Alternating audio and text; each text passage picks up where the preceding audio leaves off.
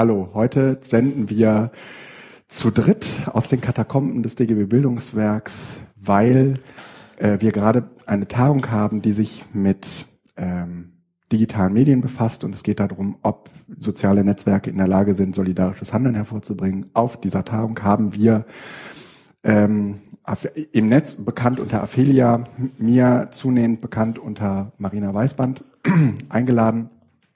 Ähm, und äh, natürlich an dieser Stelle wie eh und je äh, Felix äh, Etschbe aus Wuppertal, der Lehrer, der nur das Gute von euch will.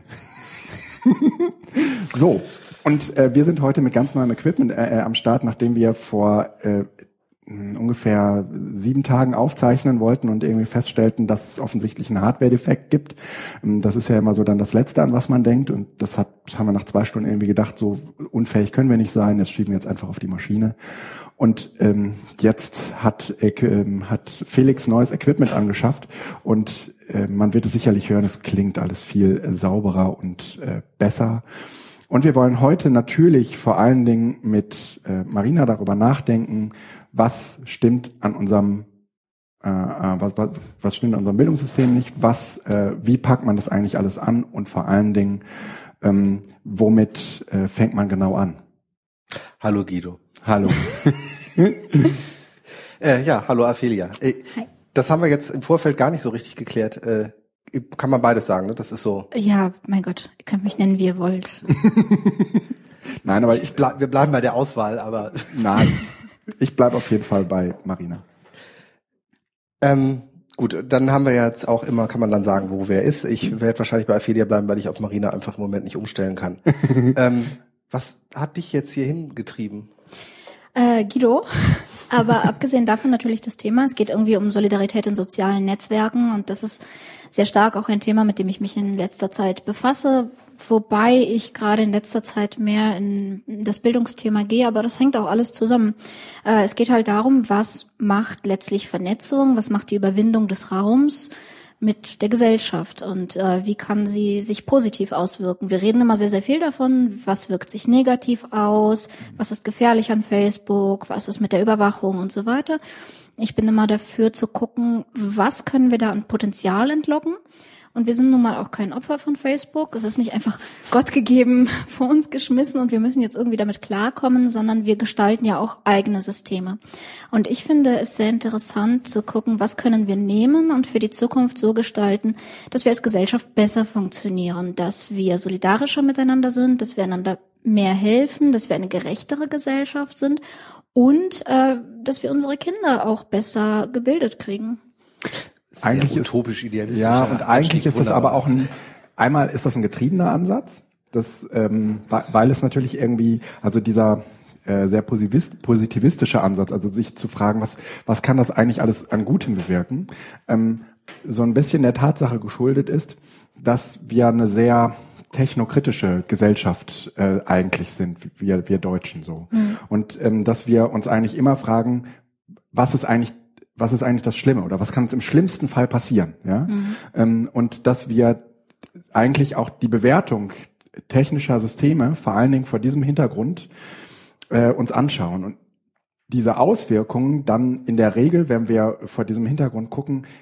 immer nur Schreckens- und Angstbilder aufmalt. Und deswegen getrieben, sind wir getrieben, weil wir sozusagen immer versuchen, so eine Gegenposition dazu ein, einzunehmen oder glauben einnehmen zu müssen. Ja, ähm, das ist aber, also ich, ich kriege jetzt, ich spinne jetzt mal weiter. Also ich bin gestolpert darüber, dass du gesagt hast, wir sind technologiekritisch als ja.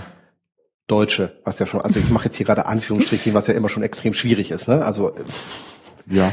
Ähm, wir haben ja äh, Gäste durchaus heute dabei, die das äh, widerlegen, dass es den Deutschen so irgendwie so Ich bin ja auch keine Deutsche. genau. bist, bist du sogar gar nicht. Nee, nee. Okay, spielt aber auch keine Rolle. Ne? Also, äh, weil wir Deutschen ja eigentlich technologisch immer äh, als so Paradeland bezeichnet werden. Äh, ich ja. glaube, dass diese technologiekritische Geschichte ein wenig, also wir sind nicht technologiekritisch. Ja. Ähm, sondern wir sind Internet oder diesem, diesem Netzwerk Gedanken neuem gegenüber. Und ich glaube, das liegt daran, dass äh, einfach wir mit dem mit den bisherigen Technologien so erfolgreich waren, dass wir nicht ablassen wollen von dem, was uns bisher so erfolgreich mhm. begleitet hat, weil das neue Ungewissheit gibt und das wiederum ist was, was wir nicht so, glaube ich, so, so mögen. Ja. In die Richtung geht es eher. Ich glaube nicht, dass es Fortschritts- oder Technologiekritik ist. Ich glaube, es ist Veränderungskritik oder Veränderungsskepsis. Mhm. Ja, ja, ja, das ist wohl wahr. Wo kommt das, die her? Ja, das, das genau, weil das eigentlich trifft das auf tausend andere Bereiche mhm. nämlich auch zu, dass wir ständig Angst haben, wenn sich da etwas verändert. Never change a running system. ne? ähm, das gilt ja übrigens äh, ähm, auch für die Leute, die wir immer so für besonders äh, ver veränderungsfreudig halten. Ja, dass die auch sagen, never change a running system. ähm, äh, trotzdem glaube ich aber, dass es äh, so, eine, so ein sehr menschliches Ding ist, dass man irgendwie sagt, wenn doch alles gut läuft, warum sollte man etwas daran ändern, dass es ne, ne, gibt ja keinen gibt ja keinen äußeren Druck, da was dran zu tun.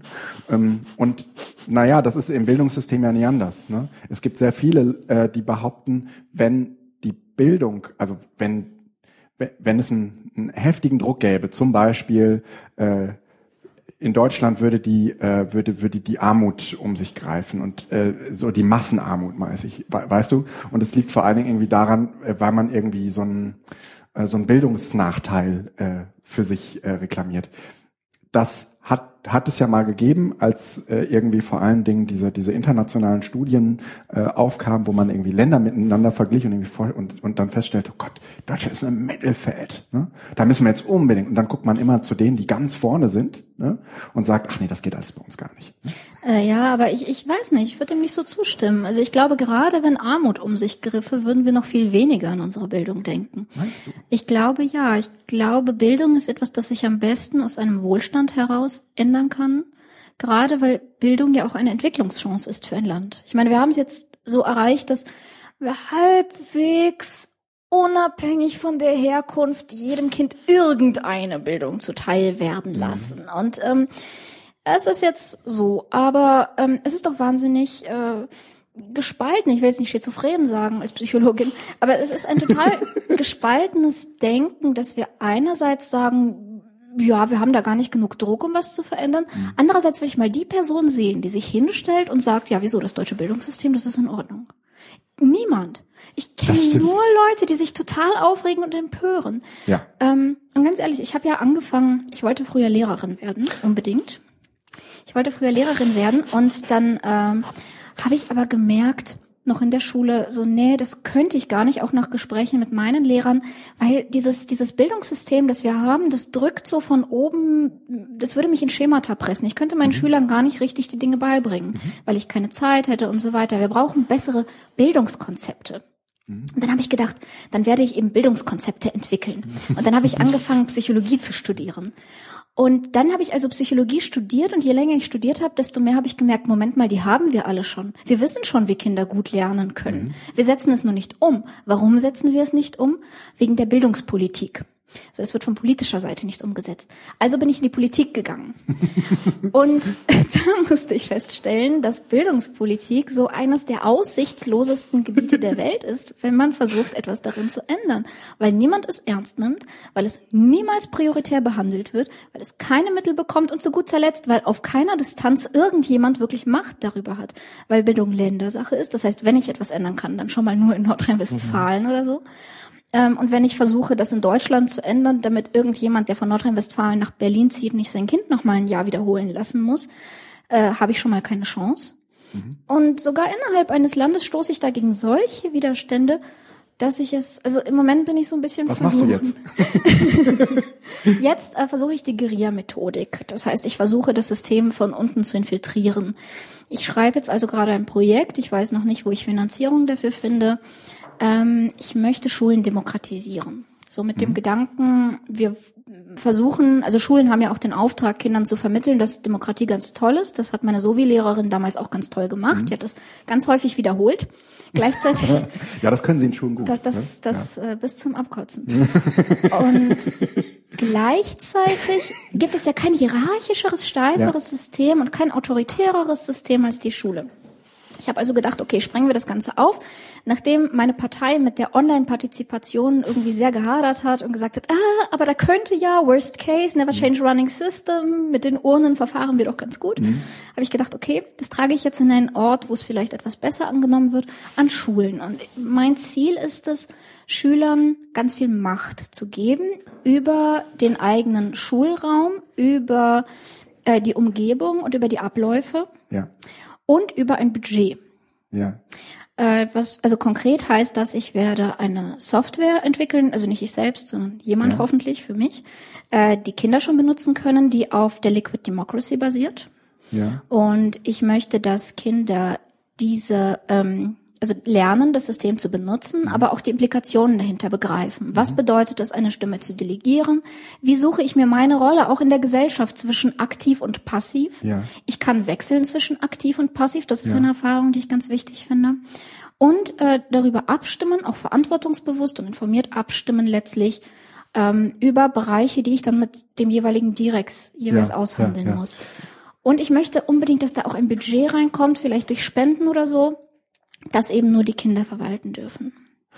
Das gibt, also ähm, jetzt habe ich nicht die Namen, weil ich mich darauf nicht vorbereitet hat, aber es gibt Schulen, und ich glaube, eine davon ist auch die evangelische Schule in Berlin Zentrum, ähm, die das machen, indem die einen Teil des Schuletats auch mit dem Schulträger zusammen, also natürlich evangelische Schule Berlin Zentrum ist, die sind die Wege immer noch mal andere als bei einer Regelschule, ähm, einen Teil des Schuletats abgeknapst haben das sind, waren am Anfang 1000, 2000 Euro, also überschaubare Mengen, die in die Verantwortung der Schüler gegangen sind. Irgendein oh Handy oh macht Herz.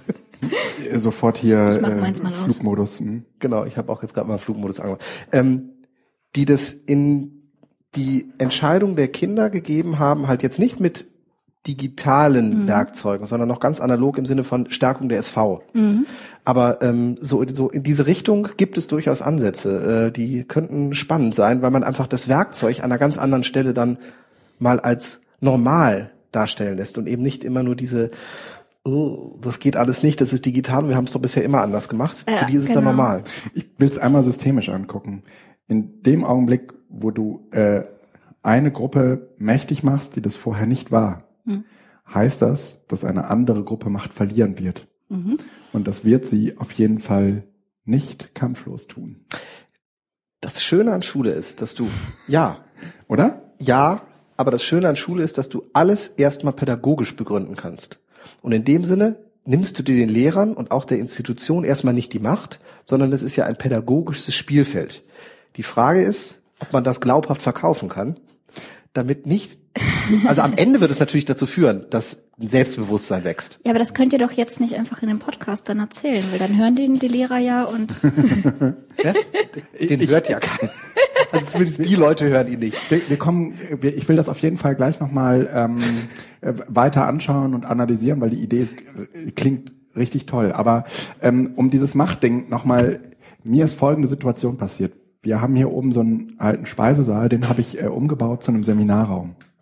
Und das, das Ding an dem Seminarraum äh, ist jetzt, dass das früher mal ein Speisesaal war. Das heißt, das ist ein, ist ein Raum, den niemand als Seminarraum gebaut hat. Das heißt, der hat keinen vorne. Der, der ist halt ein Raum, wo Menschen eigentlich miteinander gegessen haben und wir sind es beim Essen in der Regel gewöhnt, dass äh, wir uns da angucken und so. Und äh, dementsprechend ist dieser Raum auch gebaut. Das heißt, er ist total gut dafür geeignet, um gemeinsam mit anderen Menschen etwas zu tun. Das ist der Raum, in dem wir zum Beispiel diese Tagung machen. Nur bedingt dafür müssen wir ihn extra herrichten. Deswegen mhm. stehen da diese Couchtische, die wir uns hier im ganzen Haus zusammengesucht haben. Aber in Wirklichkeit ähm, äh, stellt man ihn anders, nämlich mit so einem Vorne und so wie das in mhm. Schulen halt so ist ne? und überhaupt in Bildungszusammenhängen. Und dann ähm, ging es darum, so hier, ihr habt Verantwortung für euren Lernprozess, baut diesen Raum so, wie ihr da drin lernen wollt. Und ähm, was ich dabei komplett vergessen hatte, war, dass in dem Augenblick so ein Ermächtigungsprozess stattfindet, in dem die Leute glauben, okay, ich soll hier Verantwortung für meinen Lernprozess übernehmen. Das bedeutet aber umgekehrt, dass ich keine Verantwortung mehr für ihren Lernprozess übernehmen kann. Und das bedeutet, all das, was ich mir so als Pädagoge überlegt habe, bleibt da. Und mit dieser Rolle muss man klarkommen. Und mhm. das ist in diese, also das ist, eine, das ist so ein relativ kurzer Switch. Die bauen diesen Raum Und danach fangen die an, Verantwortung für ihren Lernprozess über, zu übernehmen. Und du hast das als Pädagoge noch gar nicht geblickt, weil das pädagogisch einfach mal so zu verbrämen ne, und so zu sagen, das klingt so eigentlich relativ ähm, eingänglich. Also das versteht man auch irgendwie sofort. Das ist ein tolles Konzept, ja. Aber für den Pädagogen, also für mich, war das äh, nicht auszuhalten. Und ich hätte gedacht, so, ich habe das hier, ich bin reflektiert, ich habe das alles verstanden, aber das hat nicht funktioniert. Ja, ich habe sofort irgendwie gedacht, okay, äh, nee, so war es nicht gemeint. Ja? So und ähm, ich wir glaube, haben dass, jetzt hier ein gemeinsames Thema. Genau, wir haben jetzt hier, genau, wir haben uns doch hier, wir haben uns jetzt, ihr seid doch hier für, mit diesem Seminarplan angetreten, so ne? Und ich habe mir da und dazu Gedanken, mhm. so und, da, und das darauf ist man nicht vorbereitet, selbst wenn man glaubt, darauf mhm. vorbereitet zu sein. Und bei dem, was du gerade eben sagst, also jetzt sollen die Schüler äh, ja. en entscheiden, ist das ja im Prinzip so ein ähnliches Ding, weil es nämlich zu einer Verantwortungsverlagerung führt. Also mh, damit die Schüler am Ende nicht mehr sagen können, ähm, naja, ich bin hier so fremdbestimmt oder ja. umgekehrt, Demokratie sehr, sehr früh implementiert ist, so dass es für sie irgendwie, wenn sie mal, wenn sie mal 30 sind, das Normalste von der Welt ist, mhm. dass sie mitbestimmen wollen. Ja, das ist ja gerade im Moment nicht der Fall. Ne? Ja. Ähm, ich möchte das mal beantworten. Ich meine, ja. ich fange, glaube ich, so an. Äh, was ist Demokratie? Demokratie ist mir erstmal scheißegal. Ich will gar nichts von der Demokratie. Ich will die Demokratie auch nicht fördern in dem Sinne. Äh, es ist mir irgendwie scheißegal, wer welche Parteien wählt. So. Ja. Ähm, mir geht es darum, Menschen zu ähm, zu erlauben, aber auch dazu irgendwie anzuhalten, selbst Gestalter ihrer Gesellschaft zu sein mhm. und das auf eine verantwortungsvolle Weise zu tun. Mhm.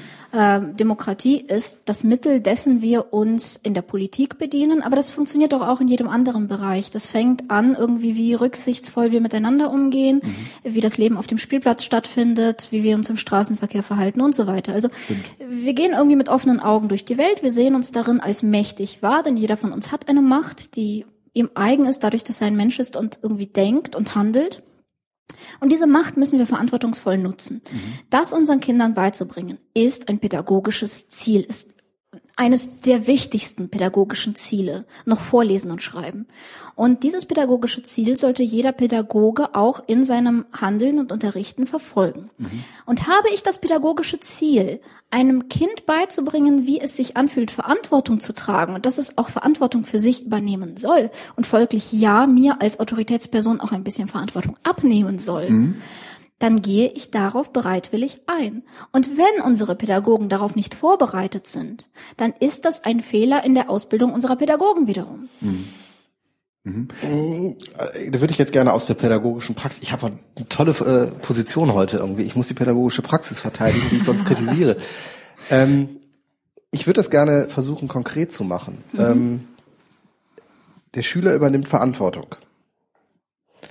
Ähm, und ich möchte jetzt mal nicht die Verantwortung sehen im Sinne von, der sorgt dafür, dass seine Blätter in seinem äh, Cartoonister sind und dass er einen Stift dabei hat, sondern Verantwortung, indem er vielleicht Themen hat, die ihn besonders interessieren ähm, und er sich dann auch selbstständig diese Themen irgendwo aneignet, mhm. sich damit beschäftigt. So. Ähm, alle Kinder haben diese Themen.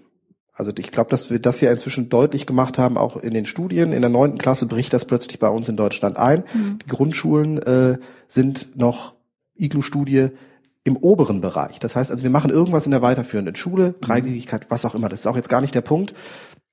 Irgendetwas falsch. Und ähm, die Kinder haben also das Interesse. Und wenn die Kinder jetzt losziehen und nehmen diese Verantwortung, die ich ihnen dann auch zugestehe, ernst und beschäftigen sich mit Themen. Mhm. Wo bleibt denn dann der Lehrplan? Das sehe ich so. Also ich. Also es, ich, was meine mhm. Kritik ist, du hast gesagt, es liegt an der Ausbildung der Lehrer. Ich mhm. würde jetzt sagen, ja, vielleicht auch. Aber selbst wenn du die Lehrer ausbilden würdest, hättest du an den Schulen als hierarchisches System, in dem keiner Verantwortung übernehmen möchte. Das ist so das Grundprinzip. Ne? Man delegiert immer weiter nach mhm. oben und oben ist ein Ministerium aber auch da gibt es halt Regeln, die schon immer so gemacht worden sind. Mhm. Ähm, ich glaube, es ist nicht die Ausbildung der Lehrer, es ist eher systemisch und die Frage ist, wie gehen wir da dran? Also Wie okay. gibt man da Freiheit? Also die Lehrerausbildung war jetzt bezogen darauf, dass Guido gesagt hat, ich war irgendwie von der Situation in der Situation ja. überfordert. Ja, ja, ja. Das, okay. Da, das ist auch tatsächlich äh, ein Problem, ja, denke ja. ich. Ne? Genau. Erfahrung. Also es ist sicherlich ein Teil des Problems. Ja. Äh, klar, ich meine, wenn wir ein, ein neues System haben wollen, dann müssen wir auch die Lehrer passend dafür ausbilden, ist ja klar. Ähm, das andere, du hast ja völlig recht. Also ich komme natürlich nicht mit der anarchischen Maximalforderung, die Kinder sollen machen, was sie wollen, mhm. sondern was machen wir denn in der Erziehung mit Kindern? Wir geben ihnen stufenweise mehr Freiheit mit Alter. Es gibt ja nun mhm. psychologisch ganz gut fundierte äh, Studien, die sagen, ab da und da kann ein Kind die und die Verantwortung übernehmen, ab da und da ist die und die Reflexionsfähigkeit da. Mhm. Und natürlich können wir nicht einem Sechsjährigen irgendwie hier und jetzt überlebt da draußen der Wildnis, hier hast du deinen Dolch und äh, mach sondern natürlich haben wir auch einen Lehrplan, den wir vorgeben, der nicht nur die Kinder in, in Ketten legt, sondern der die Kinder ja auch befreit insofern ist, dass wir ihnen zumindest zeigen müssen, was gibt es jenseits ihrer Interessengebiete. Und manchmal müssen wir ihnen dafür eben von der Seite etwas geben und sagen, hier und jetzt machen wir Biologie. Und jetzt zeige ich euch das Laichverhalten der Kröte, weil ihr wusstet bisher gar nicht, dass das ein Interessensgebiet sein könnte. Das ist ja auch das, was die Schule ganz viel macht. Das habe ich mhm. wahnsinnig vermisst, nachdem ich aus der Schule raus war und nur noch in psychologischen Dingen unterwegs mhm. war. Niemand hat meinen Horizont mehr erweitert. Das heißt, wenn ich ähm, Schule demokratisiere, um mal wieder konkret zu werden, dann spreche ich natürlich, das ist ein empfindlicher Prozess, dann spreche ich natürlich vorher mit dem Schulleiter, mit den Lehrern und mit den Kindern sehr genau ab, was sind die Freiheitsgebiete, die ihr bekommt. Die werden klar abgesteckt. Ich vergleiche das immer mit so einer Eislauffläche, wenn ich einen zugefrorenen See habe, dann sieht es erstmal aus wie die maximale Freiheit, wenn ich einfach äh, keine Absperrungen mache, wenn man überall auf dem See Schlittschuh laufen darf. Mhm. Aber wenn der See dünne Stellen hat mit dünnem Eis oder wo es brüchig wird, ähm, wenn ich da eine Absperrung hinmache, mhm. können äh, Kinder viel freier Schlittschuh laufen, weil sie wissen, ich werde nicht einbrechen. Sie können, äh, sie müssen nicht jeden Schritt vortesten. Das heißt, durch eine gewisse Grenze der Freiheit ermögliche ich eine größere Freiheit. Mhm weil jemand anders die Verantwortung für einen selbst übernimmt in einem gewissen Bereich. Weil wir als Erwachsene natürlich Verantwortung für Kinder tragen. Aber ich bin ja einfach nur dafür, die Verantwortungsbereiche zu vergrößern, weil ich sie äh, quantitativ als zu klein empfinde. Mhm. Äh, es gibt äh, es gibt ja, äh, um nochmal auf dieses äh, Fortbildungsding äh, äh, kurz zu sprechen äh, zu kommen, ähm, in Deutschland gerade irgendwie zumindest mir zwei bekannte Initiativen, wo man schon merkt, dass es bricht und wo man auch merkt, da regt sich Widerstand. Das eine ist B-Revolt, das ist, ähm, das ist zumindest das Hashtag, unter dem sich das alles firmiert. Und das sind meines Wissens äh, Leute, die aus dem universitären Kontext eigentlich für die Lehrerfortbildung zuständig sind. Und dann gibt es ein anderes äh, Projekt, das heißt Kreidestaub.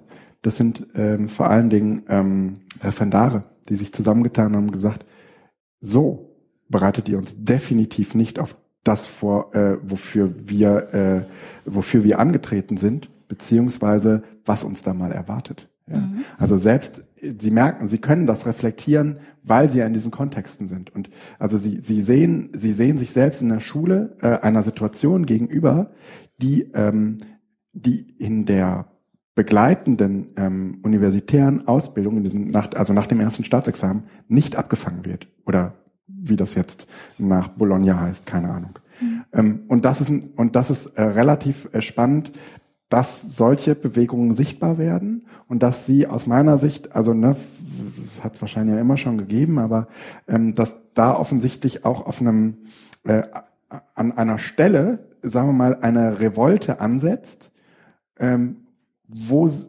wo so ein bisschen auch eine der Wurzeln sind. Also es gibt ja mehrere Wurzeln des Problems, ja. Mhm. Und eine dieser Wurzeln ist sicherlich der Lehrerausbildungsbereich.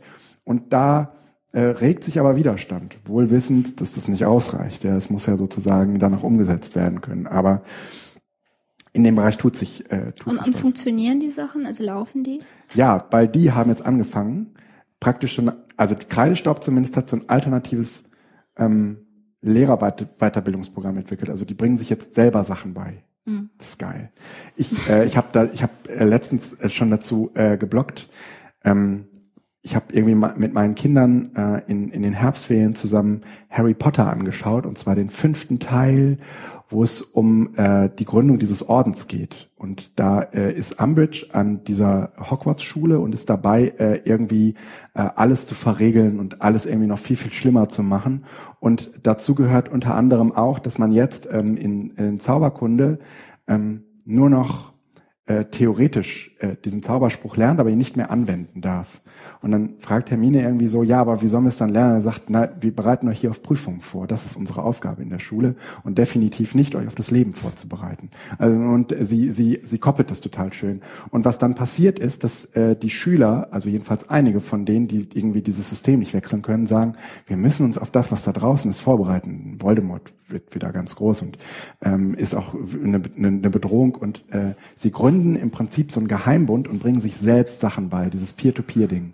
Und äh, so macht's im Prinzip auch Kreidestaub. Kreidestaub geht her und sagt, okay, das System ist da und wir müssen da jetzt durch, wenn wir das zweite Staatsexamen haben wollen. Aber wir gehen her und äh, treffen uns in regelmäßigen Abständen, ähm, mieten sich irgendwie zu günstigen Konditionen in so Bildungshäusern ein und ziehen durch die Lande und treffen sich an unterschiedlichen Orten und machen ihre Lehrerfortbildung an mhm. Wochenenden. Sehr geil. Super cool. Ja.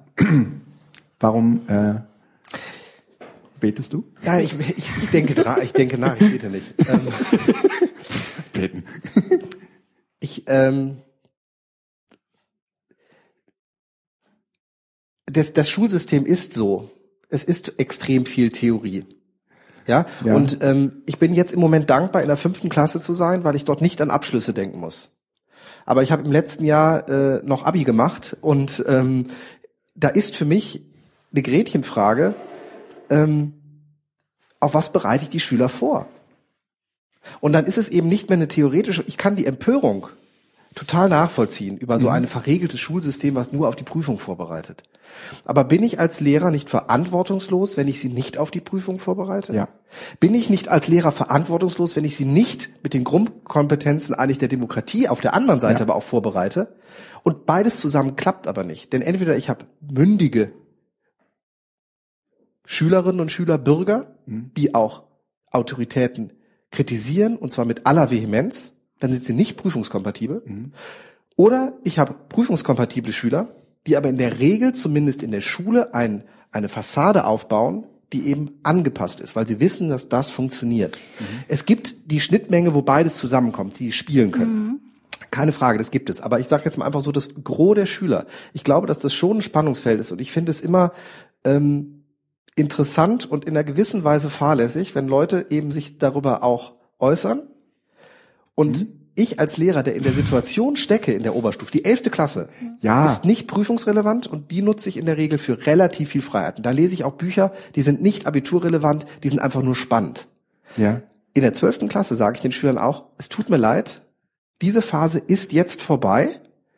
Ich habe ein Pflichtenheft, und ihr möchtet gerne, dass ich euch dieses Pflichtenheft beibringe, weil das ist das, was am Ende gefragt wird. Und dann ist es eben ein bisschen universitär, indem ich wahrscheinlich eher so sage, so, das sind die Module, das ist die Prüfung und da müsst ihr durch und wir haben die Zeit. Es geht nicht mehr um Schönheit. Mhm.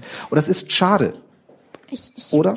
Ja, ich, ich würde dem so ein bisschen widersprechen. Ich, ich sehe dieses Spannungsfeld nicht so ganz. Ich meine, ich, mhm. meine Schule ist ja jetzt sechs Jahre her. Ich bin noch nicht so lange aus dem System raus. Ähm, ich sehe es nicht so, dass man erstens, um demokratisch und selbstverantwortlich zu sein, zwangsläufig Autorität kritisieren muss. Man muss natürlich irgendwie das, was Autorität sagt, kritisch hinterfragen können, aber man muss nicht zwangsläufig revoltieren, weil oft macht die Autorität ja auch einfach gute Sachen. Das passiert ja auch okay. und wieder. ja. Und ähm, Zweitens, ich sehe es auch nicht, dass man zwangsläufig angepasst sein muss, um eine Prüfung zu bestehen. Das sage ich mit einer großen Klammer.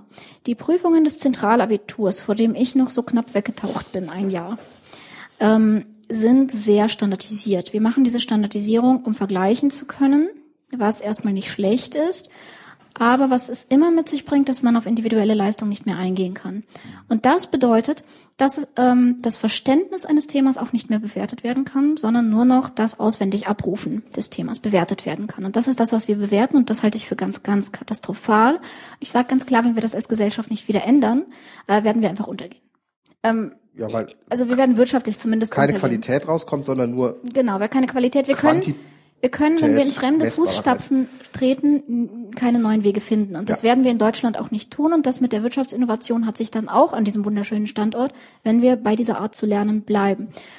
Wenn wir aber wieder Prüfungen machen, wie ich sie zum Glück machen durfte mit meinem etwas freieren Abitur, wie ich sie zum Glück machen durfte in meinem Diplom mit mündlichen Prüfungen, die prüfen, hat ein Schüler den Stoff verstanden, mhm. dann steht äh, dann ist Anpassung überhaupt keine Voraussetzung, sondern ich kann Stoff viel besser verstehen, wenn ich ihn selbstverantwortlich lerne und wenn ich mich eben auch in der Freiheit fühle, ihn lernen zu wollen und er mir nicht mit großen Löffeln verfüttert wird.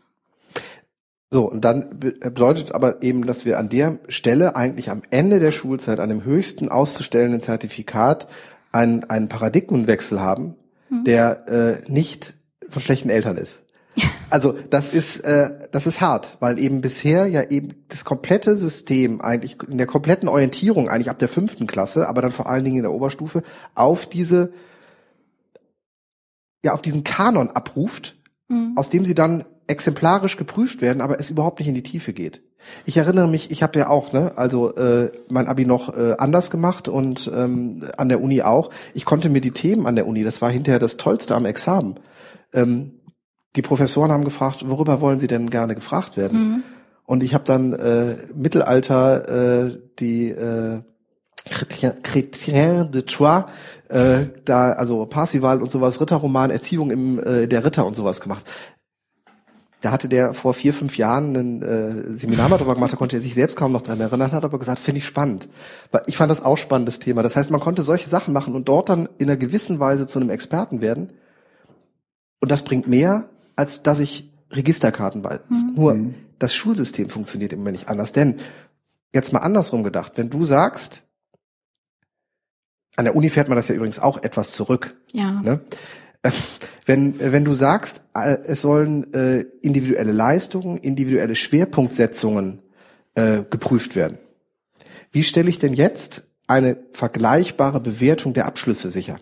Weil das ist ja so das Ziel, was wir im Moment so gesellschaftlich tragen. Es muss vergleichbar, es muss gerecht sein und gerecht ist, was messbar ist. Was ist, wenn an der einen Schule ein Lehrer ist, eine Lehrerin ist, mhm. die einen sehr reduzierten Themenspektrum nur hat, was sie auch sagt, was abgeprüft werden kann, mhm. und das mit einer Brutalität dann auch abprüft. Und auf der anderen Schule ist ein Lehrer, der sagt, mach was du willst, wir gucken dann mal. Wichtig ist, dass wir uns darüber unterhalten und dass wir darüber geredet haben und so die Vibrations stimmen und alles ist cool. Beides wäre ja dann theoretisch möglich bei der bei dem Zentralabitur. Mhm. Ich ich verteidige nicht das Zentralabitur. Ich versuche nur deutlich zu machen, was die die die Probleme sind, die sich möglicherweise anschließen, auch die Kritik, die dann geäußert werden könnte. Beim Zentralabitur habe ich einen Text, der überall gleich ist, habe einen Erwartungshorizont, der gleich ist und kann mich dann noch darüber austauschen und diskutieren, ob man nun zwei, drei oder vier Punkte gibt für die Aufgabe. Aber das ist messbar. Ich halte das nicht für gut, aber das ist eben der, der Hintergedanke dahinter. Wir wollen ja Gerechtigkeit. Wir wollen, dass an allen Schulen das Abitur etwa gleichwertig ist und nicht in jeder Stadt ein Gymnasium ist, bei dem der Ruf voraus, rauseilt, dass alles toll ist und alle anderen eigentlich, ja, die schenken da das Abitur dann. Mhm. Ich meine, die, die, dieser Vorwurf ist weg. Und von diesem Vorwurf befreit atmen im Moment die Gesamtschulen beispielsweise auch auf.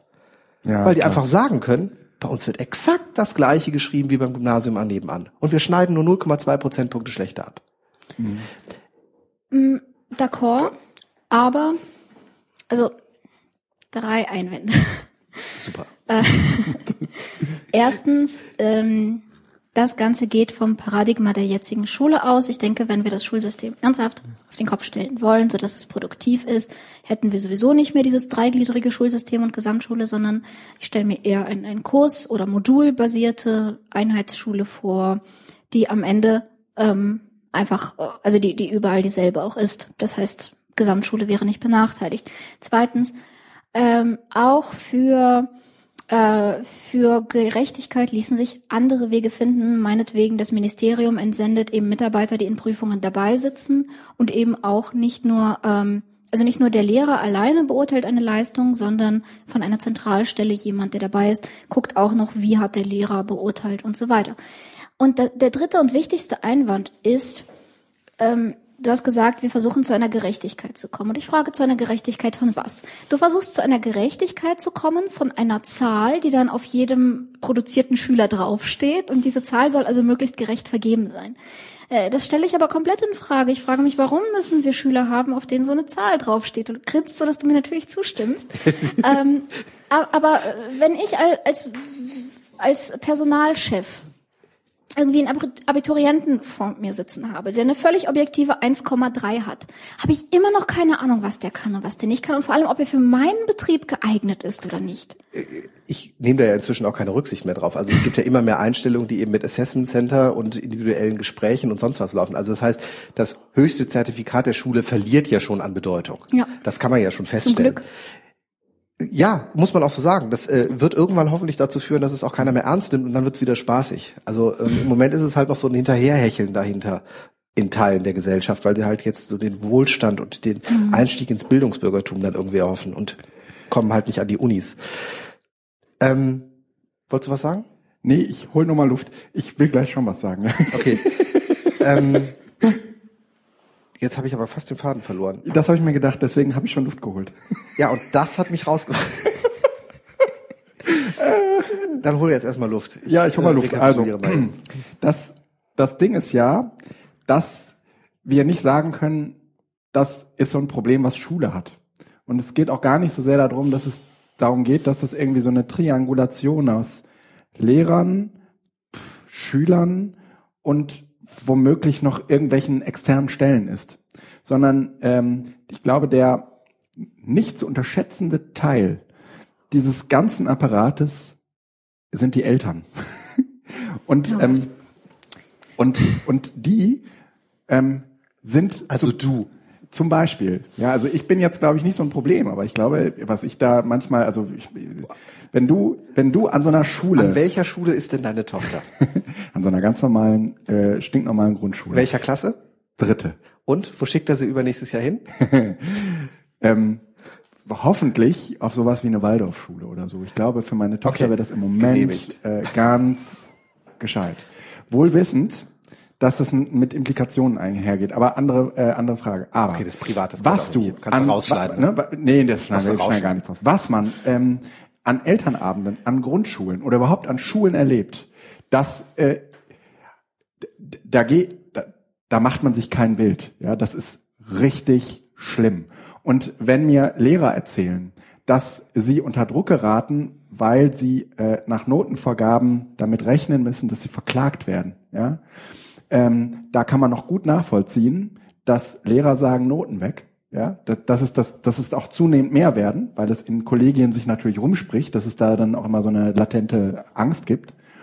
Umgekehrt äh, sind aber die Eltern häufig die letzten, die, also gerade die, die ihren Kindern das ermöglichen wollen, was sie sich selbst nicht ermöglichen konnten. Äh, die letzten, die Bock darauf haben, dass man äh, irgendwie was an diesem System dreht, ja, weil sie ihre Kinder auf eine ganz bestimmte Art, seit sie auf der Welt sind, drillen, damit die das alles irgendwie gebacken kriegen. Also ähm, ich habe geradezu das Gefühl, äh, ein Großteil des Selbstwertgefühls und ein Großteil auch ihrer Eigendefinition in ihrem Freundeskreis wird davon bestimmt, wie ihre Kinder äh, sich so fügen in der Schule und wie die so sind und was die so alles können und so. Ja? Und äh, Eltern äh, und jedes Kind hat ja nun mal welche, sind in diesem ganzen äh, Ding äh, zu beiden Seiten hin ein ein ein ganz ganz wichtiges ganz wichtiger Faktor. So. Ja, da sind wir aber wieder bei der Bildung. Und zwar bei der Bildung der Eltern. Ich meine, es, es muss Eltern doch auch vermittelbar sein, dass es egal ist, ob ihr Kind jetzt mit einem guten Zentralabi abschneidet, das, für das sich sowieso keiner interessiert hinterher, wenn es nicht in der Lage ist, selbstständig zu entscheiden, ob es Schoko oder Vanilleeis will. Es ist doch auch eine Art Leistung, es ist doch auch eine Art von Leistung vom Kind, seine Umwelt zu formen und zu gestalten. Kein Elternteil kann doch was dagegen haben, dass Kinder ermächtigt werden, ähm, ihre Unterrichtsräume zu gestalten oder ihren eigenen speziellen Interessen nachzugehen, weil mein Goldschatz darf sich verwirklichen. Ich meine, ich verstehe, dass Eltern natürlich sagen, äh, ja. Nicht darf. Das Problem dabei ja. ist muss. Ja, ja, richtig. Und damit bist du nämlich dann, und das ist, das Kind soll sich entscheiden dürfen, natürlich, ob es Vanille oder Schokopudding ist, das ist wichtig. Aber wer sagt mir denn, dass das Kind dass, sich richtig entscheidet? Genau, dass sich das Kind richtig entscheidet. Und ähm, äh, uns ist doch jetzt 30 Jahre lang eingetrichtert worden, dass das Abitur wichtig ist. Mein Kind soll Abitur machen. Wie viele Eltern kommen, und das kriege ich halt an der Gesamtschule mehr mit, kommen genau mit dieser Vorstellung mhm. in die Schule mhm. und du guckst dir das Kind an und denkst, ich hoffe nicht, und zwar nicht im Sinne von, das hat das Abitur nicht verdient, sondern ich hoffe, dass die Eltern von dem Druck runterkommen, dieses Kind dahin treiben zu müssen. Also diese Vorstellung von Eltern, das Kind muss zum Abitur getrieben werden, ist enorm groß. Mhm. Eben weil, und das ist das, was ich eben einbringen wollte, diese Messbarkeit, diese, diese Nummer, die drauf ist, eben eine Form von Sicherheit gibt. Das ist schön, aber unser Bildungssystem ist kein Dienstleistungssektor, der Eltern Sicherheit geben soll.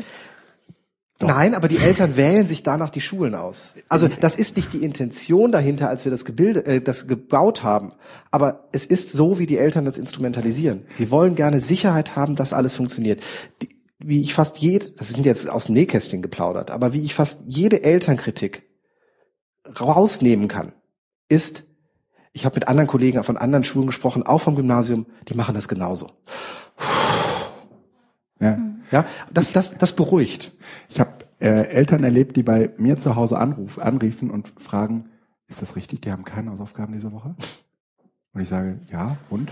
Naja, aber die lernen doch nichts. Echt? Ja. Ja, es ist, also unsere Schule gibt auch keine Hausaufgaben und äh, das ist eine der großen Fragen. Mein Kind tut nichts mehr zu Hause. Und wir haben halt gesagt, ja, das ist Absicht. Schicken Sie es bitte raus. Lassen mhm. Sie das Kind Freizeit erleben.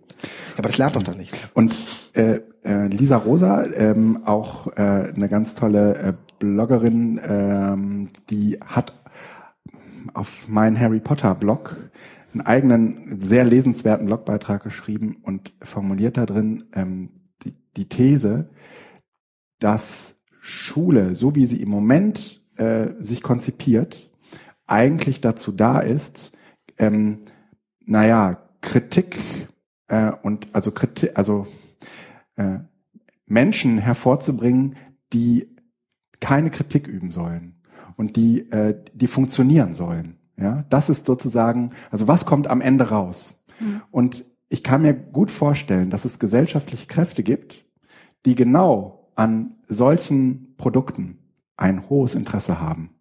Das glaube ich nicht. Ich glaube, dass wir ein hohes Interesse daran haben, weil wir es noch nie ausprobiert haben mit solchen Produkten. Denn äh, zum menschlichen Funktionieren ist eine der wichtigsten Voraussetzungen, Kritik üben zu können. Denn die, die Fähigkeit, Kritik üben zu können, ist psychologisch betrachtet einfach nur die Möglichkeit, sich vorzustellen, was wäre, wenn. Mhm. Also sich alternative Situationen vorzustellen, Konsequenzen bis zum Ende durchzudenken. Und das sind beides zufälligerweise auch die Voraussetzungen für gute Arbeit. Und äh, wenn ich diese Fähigkeiten nicht habe, und ja, die erziehen wir unseren Kindern schon sehr effizient ab, das ist, äh, das machen wir sehr gut. Ähm, wenn ich diese Fähigkeit nicht habe, kann ich auch keine gute Arbeit machen. Dann kann ich mich nämlich nur anleiten lassen und bin dann letztlich wie so ein Roboter. Mhm. Das ist zu einer Zeit, in der wir Arbeitskraft systematisch, was wir ja auch wollen, durch Technologie ersetzen, völlig fatal, mhm. weil wir Menschen genau die Fähigkeit aberziehen, äh, durch dieses unkritische Wesen, äh, die uns von Maschinen unterscheidet und die uns mhm. letztlich die neuen Arbeitsplätze ausbauen könnte. Das ist übrigens genau das, was äh, Lisa Rosa daraus erfolgt. Sie sagt, das ist das Letzte, was wir im Moment gebrauchen können. Äh, Menschen, die aus einem System hervorgehen und äh, keine äh, äh der denen abtrainiert wurde, äh, Kritik, äh, also einer Situation kritisch mhm. gegenüberzustehen.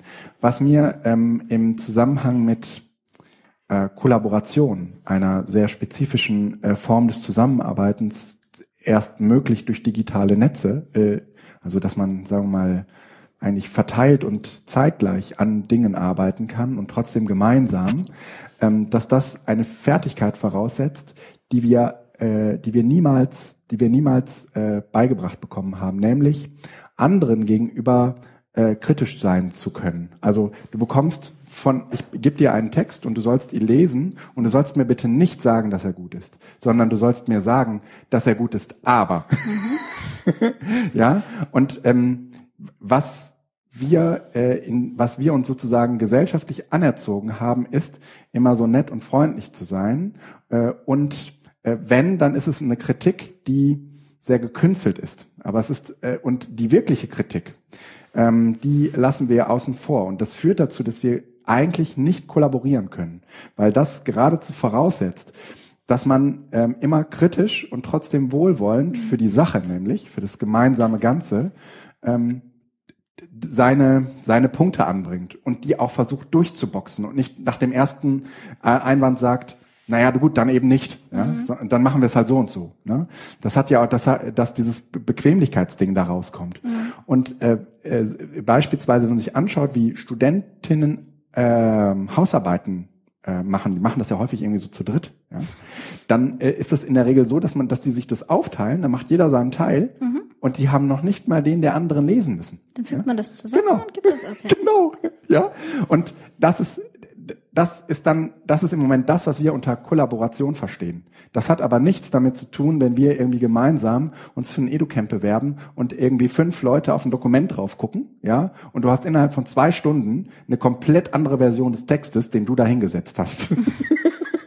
ja, und das, und, und, ähm, das ist, sagen wir mal, eine Fähigkeit, ähm, die wir bräuchten, um, ne, also das ist, das ist ja auch so eine, so eine, so ein, so ein, so ein, so ein Grund, ah, so eine Grundeigenschaft, die einen treibt, ja.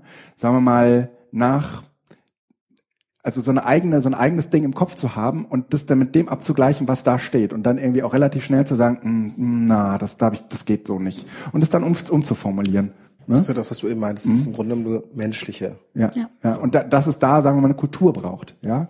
Und äh, wenn wir uns heute irgendwie die Studentinnen anschauen, die, die, von denen man eigentlich erwarten könnte, okay, ihr seid mit diesem digitalen Zeug groß geworden, ähm, da muss man natürlich sagen, nee, das ist also das ist offensichtlich kein Ventil, kein Motor, äh, der in Schule integriert oder neben Schule stehend dafür sorgen wird, äh, dass sie, sagen wir mal, so ein kritisches oder so ein, so ein, so ein Potenzial auf jeden Fall entfalten.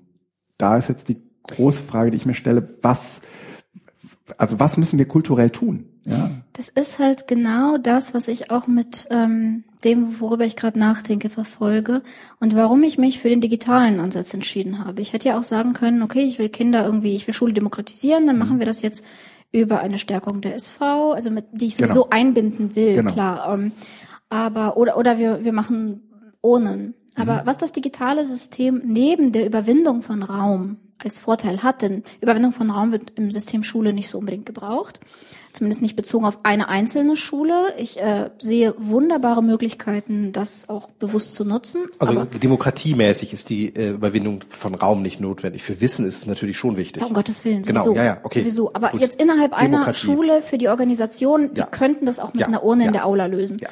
Aber was äh, das Internet da auch erlaubt, ist eben die Stimmdelegation. Und die Stimmdelegation macht was? Ich bewerte erstmal für mich, in diesem Gebiet kenne ich mich aus und stimme selbst ab. In diesem Gebiet kenne ich mich nicht aus. Hm, wer kennt sich aus? Und dann gucke ich mhm. erstmal, wer sich auskennt. Das erfordert ein so hohes Maß an Reflexion der eigenen Fähigkeiten, der Fähigkeiten der anderen, auch ein Austausch über die gegenseitigen Fähigkeiten. Ähm, und eben auch ein Einschätzen, ein, ein sich selbst zu geben der Rolle. Was es letztlich macht, ist ja kollaborative Demokratie. Im Gegensatz zur mhm. äh, direkten Demokratie oder repräsentativen, die sich beide dadurch auszeichnen, dass wir nicht kollaborieren, dass jeder für sich seine Stimme abgibt. Mhm. Ähm, ist das eine Form der Demokratie, die wirklich kollaborativ passiert? Ja. Liquid Democracy halt irgendwo an einem Punkt gesetzt, wo er mal wachsen und sich entwickeln kann. Genau. Äh, halte ich für vielversprechend und äh, total förderungswert. Ich hoffe, dass das andere auch so sehen. ähm, das Spannende ist, was mir nämlich aufgefallen ist, ähm, in der Schule, wenn man sich die Lehrbücher anschaut, aber auch die Curricula anschaut und sowas, Demokratieformen hören immer da auf, wo wir jetzt sind. Mhm. Sie lösen das nie historisch auf. Also mhm. es wird nie historisch begründet, warum die repräsentative Demokratie mit den Parlamenten und sowas sinnvoll ist in Zeiten, wo die Postkutschen und Pferde einfach lange brauchten. Und dann ist es natürlich sinnvoll, überall so Zwischenebenen einzubauen, damit man einfach mit Berlin kommunizieren kann, indem man einfach das mhm. durch die Parlamente macht. Ich habe immer eine Kontrolle auch noch vor der Tür. Das ist alles nicht mehr nötig, eigentlich, wenn wir sagen, wir nutzen das Digitale, weil der Raum sich einfach auflöst. Der Raum ist kein, keine Brücke mehr, die geschlossen werden muss, sondern der ist jetzt und überall.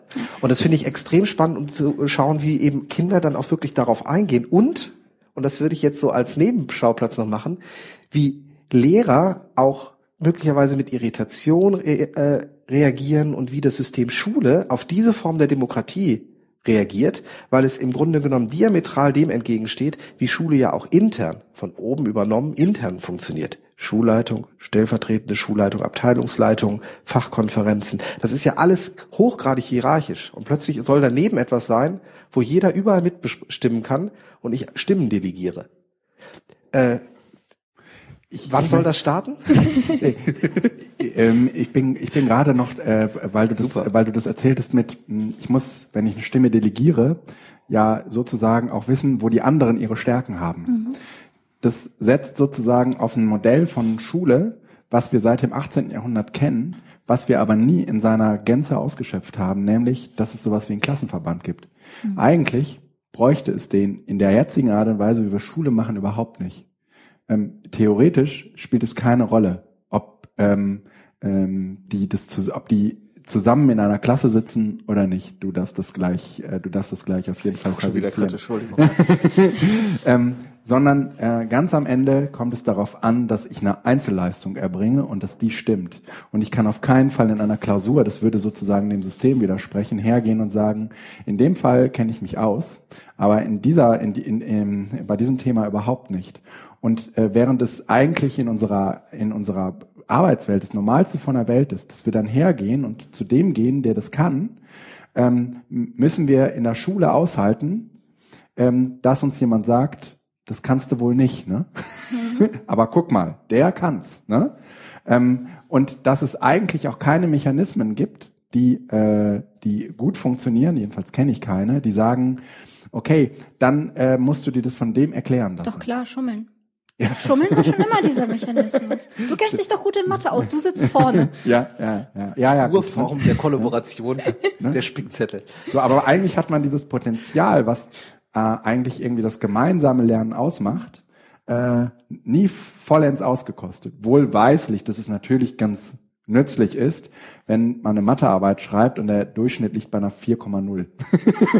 dann kann man sich halt einfach irgendwie erstmal locker zurücklehnen und sagen, puh, scheint echt schwer gewesen zu sein, ich bin nicht der Einzige. Ne? Aber ansonsten frage ich mich, oder äh, siehst du das anders? Ich weiß jetzt nicht, was der Kritikpunkt war. Der Kritikpunkt, der Kritikpunkt ist, dass äh, Schule äh, eigentlich äh, Einzelkämpfer hervorbringt. Einzelkämpfer hervorbringt und umgekehrt ähm, sogar auch seltenst Modelle entwickelt oder sagen wir mal Methoden äh, Klassenverband oder Kleingruppen machen. Genau. Ja, aber das liegt an dem Stempel, weil jeder hinterher seinen Stempel bekommt und zwar den mhm. eigenmächtig ja, ja. erarbeiteten Stempel. Ja, ähm, wenn es eine, wenn eine gemeinsame Leistung erbracht wird, ja. meine Tochter musste letztens im Team Brücken bauen, ähm, da ist es ganz wichtig, dass jemand dabei ist und guckt, wer was tut. Ja? das, das fängt an aber äh, trotz alledem, ähm, ich glaube erst an die Veränderung, wenn wir das Abitur nicht mehr an einzelnen Plätzen mit einem Füller auf Papier abnehmen. Mhm. Und solange wir das haben, ist das alles nur schöne Projekte, aber es ist nicht in das System reingekommen. Und ähm, die, die Frage ist, warum sollen nicht einfach Gruppen das Abitur bestehen? Also im Sinne von, man hat eine Leistung erbracht, in einer Teilgruppe, die einen in einer gewissen ja. Art und Weise qualifiziert. Genau. Ich würde sogar fast noch gerne ein Schritt, Stück weitergehen und sagen, ich als Lehrer werde meinetwegen regelmäßig von der staatlichen äh, Stelle zertifiziert oder arbeite mit der Uni zusammen, die mich coacht und evaluiert. Mhm. Und ich sage einem Schüler ab einem gewissen Grad, ab einem gewissen mhm. Entwicklung einfach attestiere ich als mhm. Lehrer, nicht als Schule, sondern eine persönliche Beziehung eine Studierfähigkeit. Ja. Das heißt, auch die Uni kann sagen, Sie waren beim Herrn XY oder bei Frau XY. Okay. Aber dann ist es eben wirklich meine eigene Einschätzung. Nur dann Problem ist da wieder, wie ist das dann rechtlich? Wie ist das, äh, kann man das einklagen mhm. machen? Aber die Vorstellung, dass ich einfach sage, auch in Kooperation mit anderen Lehrern. Es gibt Schüler, die sind einfach in Mathe extrem gut oder extrem schwach und in Sovi oder Pädagogik total gut. Ja. Und die scheitern am Abitur, weil sie in Mathe über die fünf nicht hinausgekommen sind und sich leider auch noch in Deutsch eine vier reingehauen haben. Ja. So. Und das, das tut weh. Tja. Ja, aber das, was du sagst, ist doch gar nicht so abstrakt. Das wird, das wurde, wurde. an Universitäten doch praktiziert. Ich habe jetzt mein Diplom geschrieben. Ja, ich habe das irgendwie noch Diplom, schön, herzlichen Glückwunsch. Danke sehr. genau. Letztes Jahr, ich bin der letzte Diplomant, wie das letzte Einhorn. Die Profs wurden auch langsam ungeduldig mit mir. der eine ist schon emeritiert. Ähm, aber ich habe sie abgegeben und da gucken jetzt zwei Professoren drüber und schätzen im Prinzip eine Sache ein. Hat die Studentin gelernt, wissenschaftlich zu arbeiten und zu schreiben? Dann setzen die darunter ein, jo, hat sie. Äh, bei meinem Diplom interessiert hinterher auch niemanden die Note, sondern, oh, Sie sind Diplompsychologe, das heißt, Sie haben das gelernt. Bei wem haben Sie denn studiert? Nein, das ja, ist die Frage, ja, die stimmt. da nämlich bei kommt. Wem haben Sie denn Weil studiert? das ist das Qualitätsmerkmal, was unter Kreisen, wo es dann relevant ist, und in den anderen Kreisen ist es mhm. eh egal, ein Qualitäts- oder ein Gütesiegel ist. Mhm. Möglicherweise. Wobei, bei wem haben Sie denn studiert, wieder eine Sache ist, die mit Gerechtigkeit nicht viel zu tun hat? Ne? Ähm, Problem, genau. Aber ich, ich finde, ja gut, dann machen wir halt nicht zwei Prüfer, sondern machen wir fünf Prüfer, äh, durch deren Hände das gelaufen ist. Ja, da könnten wir vielleicht ein bisschen mehr Personal ins Bildungssystem einstellen. Auch ohne fünf vielleicht Prüfer sparen wir ein bisschen an anderen Ecken, wie zum Beispiel Vorratsdatenspeicherung, Überwachung, Sachen. Aber egal. ähm, ich werde jetzt off topic. Auf jeden Fall. Nee, nee, gar nicht. Nee, das ist okay. Also das ist, das ist hochpolitisch, merkt man auch. Aber äh, klar, also ich ja. meine, die Politik muss natürlich auch mitarbeiten. Ja. Ich denke aber durchaus, dass das nicht unrealistisch ist, ein ähnliches Qualitätskriterium, das letztlich auch Arbeitgebern viel mehr sagt. Man kann ja auch sagen, dieses Kind oder dieser Jugendliche ist qualifiziert für ein Studium in äh, mathematischen Bereich, im mathematisch-naturwissenschaftlichen Bereich und ist weniger qualifiziert für ein Studium der Humanwissenschaften. Ähm, das kann man doch so machen. Und wenn er aber trotzdem Humanwissenschaften studieren möchte, steht ihm keiner im Weg, der kann das auch immer noch machen. Ähm, also erstens, ich er bin muss sowieso nur, muss sich beweisen. Genau, also ich bin sowieso dafür, dass jeder äh, die Chance bekommt, sich zu beweisen. Denn ganz ehrlich, wir wissen alle, wie krass man in der Schule einfach beeinträchtigt ist durch das, was der Körper in der Zeit zufällig mit einem macht, mhm. dass dann die Hormone tanzen, dass man irgendwie eine Depression kriegt und also das, das ist so ein Zufallsprodukt, dieser Stempel, den wir letztlich tragen, dass er meiner Meinung nach schleunigst an Wert verlieren sollte. Ja, ja. Und wir arbeiten doch, wir arbeiten in der Psychologie so viele gute Prüfungs- und Testverfahren aus, die viel näher an den Kompetenzen liegen als das verdammte Abitur. Und auch viel näher als ein Numerus Clausus und als irgendwelche Einstellungssachen, die im Moment Praxis sind. Warum benutzen wir die nicht? Ich glaube, da kann ich eine Antwort drauf geben als Lehrer. Ja. Ja. Weil ich derjenige bin, der das macht. Also jetzt in, ne, als Lehrer. Ja. Äh, der Lehrer ist ähm, und ich mache jetzt einen Disclaimer so im Sinne von, ne, ich spiele jetzt gerade mal so, ne, klassisch. Mhm. Ähm, der Lehrer ist die mächtige Person, die den Inhalt reinbringt, also reinbringt, mhm. die die Bearbeitung des Inhalts kontrolliert und das Ergebnis kontrolliert und bewertet. Das heißt, der Lehrer bewertet am Ende sogar noch, ob er erfolgreich unterrichtet hat, weil er ja quasi über die Noten, die er geben kann, auch hinterher sagen kann, es hat ja geklappt. Mhm. Das heißt, der Lehrer macht alles. Und wenn du jetzt herkommst und sagst, der Lehrer kann ja machen, was er will, aber wir haben ein ausgefuchstes Prüfungsverfahren, dann sagt der Lehrer, ihr wollt doch nur mich kontrollieren. Ja, ja. So, und dann, also das, da, da gehst ja, du ganz stark an die äh, Professionalität und das Selbstbild des Lehrers dran. Ich wäre dafür. Ich finde ich finde das eine spannende Sache, sollte man mal überprüfen, ob man das nicht gerechter oder zumindest interessanter machen kann, als eine zwei, drei oder vier dann dahin zu schreiben, indem man das einfach so ein bisschen mehr auffächert und durch standardisierte Verfahren vielleicht sogar besser macht. Und es gibt tatsächlich standardisierte Aber Verfahren, die jenseits von Abrufen von Wissen funktionieren. Nur das Problem ist, dass du Kann, eben da den Lehrer im Grunde genommen was wegnimmst. Und mhm. das ist der Grund, warum sowas wahrscheinlich so schnell sich nicht durchsetzen lässt, weil da ist eine enorm große Skepsis. Selbst die Evaluation einer Schule, und zwar einfach nur als Gesamtorganisation. Wie empfindet sie sich? Welches Selbstkonzept hat sie? Wie arbeitet sie? Wird skeptisch gesehen, weil die wollen uns doch nur kontrollieren und gucken, ob wir alles richtig machen. Ist einfach, ne, das ist so mhm. das Selbstbild. Das äh, unterschätzt man manchmal. Ich, äh ich, ich würde gerne mal auf diese Verfahren zu sprechen kommen. Mhm. Vorneweg eigentlich ein ganz perverses Verfahren stellen. Ich war die letzten zwei Tage auf so einer E-Learning-Tagung und da sind halt super Spezialisten, die äh, vor allen Dingen ähm, so maschinisierte äh, Prüfungsverfahren ent entwickeln. Und ähm, da, da ging es vor allen Dingen um ähm, irgendwie diese erste Prüfungs, äh, die, die, diese, dieses Physikum bei den Ärzten. Mhm. Und äh, da, da äh, äh, trennt sich ja so ein bisschen die Spreu vom Weizen, deswegen äh, machen unheimlich viele diese Prüfung. Und das, da werden, die sagen, na, wir haben halt am Tag irgendwie 600 Prüflinge und die werden in, und jetzt pass auf auf die, auf das Wording, das ist äh, Zitat, die werden in 150er Tranchen, ja, werden die äh, in diese Prüfungshalle geführt ähm, und haben dann im Prinzip, ähm, was weiß ich, so ein Set von 120 Fragen und zu jeder Frage gibt es 20 Alternativen. Und dieses System berechnet jetzt, also dieses Prüfungsding berechnet jetzt ähm, praktisch für jeden einen individuellen Fragebogen. Das heißt, du kannst natürlich irgendwie äh, diese 20 mal äh, 120 Fragen auswendig lernen. Mhm.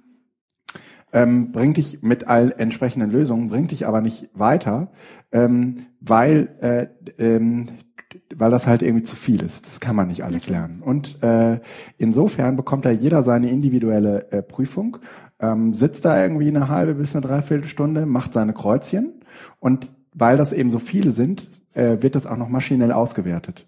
Und das ist ja so ein bisschen wie irgendwie das Problem. Und die sagen dann irgendwie, das ist ein, ist ein großes Problem, weil Ärzte gerne, also angehende Ärzte gerne klagen. Ähm, und jetzt ist das so ein bisschen das Problem wie bei der äh, elektronischen Wahl. Du musst jetzt dafür sorgen, dass die nicht klagen und äh, du musst das so machen, dass du vorher schon von denen irgendwie sagst, okay, die, hier ist die Prüfungsordnung, da hast du dein Häkchen runterzumachen, weil wenn die dieses Prüfungsding also absolviert haben, dann äh, lässt sich am Ende nicht mehr nachweisen, dass derjenige tatsächlich da auch seine Kreuzchen gemacht hat. Also du mhm. könntest letztendlich, wenn du klagst, einfach hergehen und sagen, äh, wieso habe ich eine 4? Das stimmt gar nicht, da habe ich gar nicht, das ist nicht mein Prüfungsbogen, mhm. weil das ganze Verfahren eben komplett elektronisiert ist. Mhm. Dann haben sie es irgendwann mit einer Unterschrift gemacht was, äh, und da musste man das nochmal irgendwie alles abprüfen, was aber im Prinzip verhindert hat, dass man das äh, elektronisch auswerten konnte. ja? Und äh, es wird nicht einfacher, habe ich das Gefühl. Es, es wird nicht einfacher. Ähm, und äh, eigentlich müsste ja die logische Konsequenz sein, ja, ich glaube, ihr solltet euch diese Prüfung schenken. Ja, aber wenn ne? ich von standardisiert spreche, meine ich ja nicht in Gehorten maschinell. Nee, nee, nee, nee, nee. Und du sprachst ja vor allen Dingen auch von äh, äh, guten und von guten Prüfungsverfahren. Ja. Da, also von Prüfungsverfahren, die in erster Linie äh, inhaltsvalide sind. Ne, die, wie würde man das machen? Ähm, beispielsweise kann man so etwas wie Transferfähigkeit testen. Ne? Also ich, ich habe, es ist, es ist letztlich egal, was ich gelernt habe in Mathe, anhand welcher mhm. Textaufgaben sozusagen, wenn ich es verstanden habe, dann kann ich eine andere Art von Aufgaben ebenfalls ja. lösen. Ja, ja. Und ähm, dass man sozusagen man kann hochindividuell für einzelne Kinder gestalten, mit welcher Art von Aufgaben sie sich darauf vorbereiten. Mhm. Aber wenn sie es kapiert haben, wenn sie das Prinzip dahinter kapiert haben, dann können sie die im Test verwendeten Aufgaben lösen. Ähm, mir fallen jetzt zum Beispiel, also es gibt aus Intelligenztests, die, die Teilintelligenztests, ne, die sind ja ganz stark darauf ausgerichtet, irgendwie so objektiviertere Maße. Mhm. Ähm, die sind jetzt aber nicht unbedingt für ähm, Wissen gut, sondern die sind vor allem für das, was wir fluide Intelligenz nennen, gut, also für was kann mein Gehirn leisten. Ähm, es gibt auch Tests, die kristalline Intelligenz erfassen. Äh, und das tun sie ja nun mal auch mit relativ, also zumindest innerhalb einer Kultur relativ zuverlässig, obwohl sie völlig schulunabhängig sind. Das heißt, die können Jugendliche und Erwachsene machen, die von ganz verschiedenen Schulen aus Gott bewahre ganz verschiedenen Bundesländern kommen und die erfassen trotzdem valide irgendwie dieselben Merkmale. Mhm. mhm. Und wenn Intelligenztests das können, warum können das unsere Abitur nicht? Das Abitur ist eines der unvalidesten Verfahren, die es so gibt, an, an Diagnostikverfahren. Das ist ja letztlich ein Diagnostikverfahren. Und mhm. ähm, es gibt also kaum was Schlechteres. Aber wir halten dran fest. Äh, äh, darf ich so ein Fazit bisher ziehen? Ja. Bisher höre ich, wir haben fantastische Ideen, wir haben gute Konzepte, wir wissen eigentlich auch, wo die Probleme sind.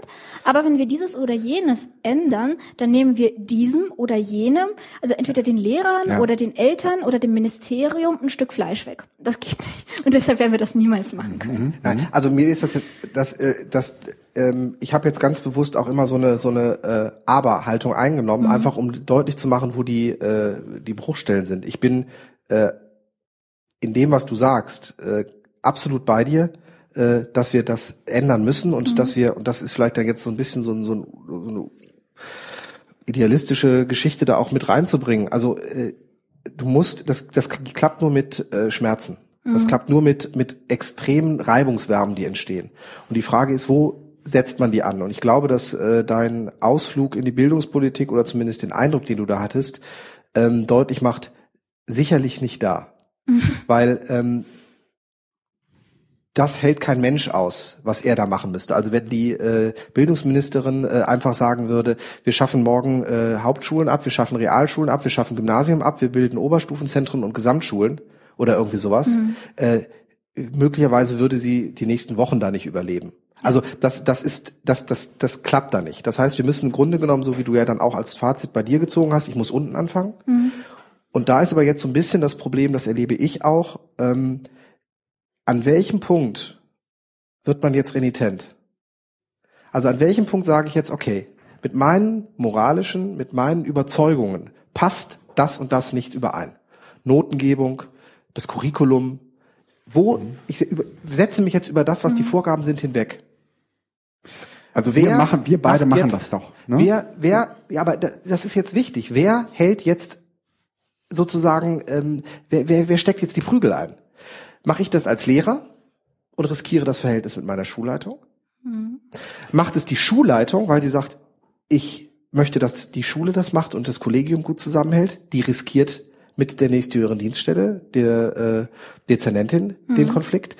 Und dann geht's schon Richtung Staatssekretariat und so weiter. Das heißt also, du hast relativ wenig Schritte, aber du hast die Schritte und an irgendeinem Punkt muss es eigentlich clashen, wenn du sagst, ich will es jetzt mal anders probieren.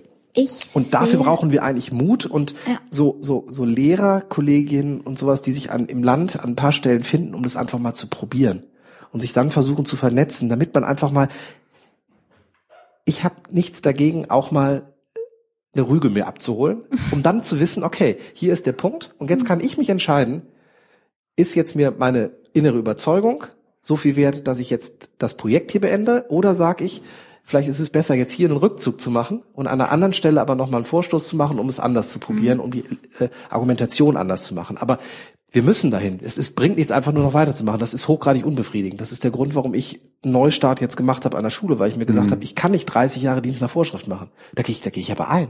Mhm. Und ich habe es leichter, weil ich sozusagen nicht unter diesen Drücken stehe. Grundsätzlich aber unter dem gleichen Paradigma stehe, nämlich ähm, es, warum machst du es nicht so, wie es alle machen? Das macht uns weniger Probleme. Äh, es macht dir viel weniger Arbeit. Es macht uns irgendwie, wir müssen hier nicht alles als Experiment deklarieren mhm. und äh, wir können sicher sein, dass wir, zu, dass zufriedene Leute nach Hause gehen. Denn ob, ob äh, irgendwie nach so einem Tagungskonzept, wie wir es jetzt gerade fahren, oder ob nach äh, so einem Seminarkonzept, wie wir das teilweise fahren, äh, die Leute wirklich äh, zufrieden, das tun die nicht. Mhm. Sie fahren, gehen auch unzufrieden nach Hause. Und es liegt einfach daran, äh, weil na, das hört sich in pädagogischen Umfeldern immer so schlimm an, wenn man von Experimenten spricht. In Wirklichkeit sind es ja ähm, eher unsichere Versuche, weil man selbst nicht so richtig weiß, was, was funktioniert. Ja, also trotz aller Ausbildung ist das schlicht und ergreifend schwer einzuschätzen, weil das Menschen sind. Aber ähm, ich habe da sicherlich nochmal äh, andere, sagen wir mal, Freiheiten, als man die normalerweise in Schulen vorfindet. Mhm. Ähm, grundsätzlich weil du danach fragtest, wo sind denn jetzt Stellen, wo man andockt? Es gibt ja noch eine, eine dritte, nämlich nicht nur die Lehrer oder die Schulleitung, sondern wie du das vorhast, die Schüler, bei den Schülern anzudocken. Und das ist eben nicht dieses äh, Harry Potter, diese Harry Potter Idee und zu sagen, hier, äh, wir mal geben, wir empowern euch so weit, dass ihr euch das alles selbst beibringen könnt, sondern wir wollen eigentlich in diesem System Schule nur dafür sorgen, dass, äh, sagen wir mal, da ein Pflänzchen wächst ja, mhm. so und das ist sehr sympathisch an deiner Idee, so dass man also jetzt nicht hergeht und irgendwie sagt, so äh, bevor das, bevor wir das machen können, müssen wir erstmal die Strukturen der Schule ändern, sondern wir schaffen uns im Prinzip eine eigene Parallelstruktur, ja, ähm, in der äh, in, von der sozusagen das andere System überhaupt nicht beeinflusst ist. Erst einmal, ja, natürlich hat es dann relativ schnell Einfluss und das werden wir auch merken und das ist ja immer so bei Systemen, wenn irgendwas an einem System und sei es auch nur, dass ein neues hinzukommt, sich ändert, äh, dann äh, hat sozusagen irgendwie der Gesamtapparat äh, darunter äh, mhm. nicht zu leiden, aber darunter äh, sich irgendwie zu äh, verhalten. Ne? Um ganz, ganz ehrlich zu sein, ich sehe auch noch als eine Chance dafür, wenn man schon so rebelliert sozusagen gegen das System. Und das ist wahr, man kriegt auf die Fresse. Erstens verspreche ich mir viel davon, dass ich von außen an eine Schule komme.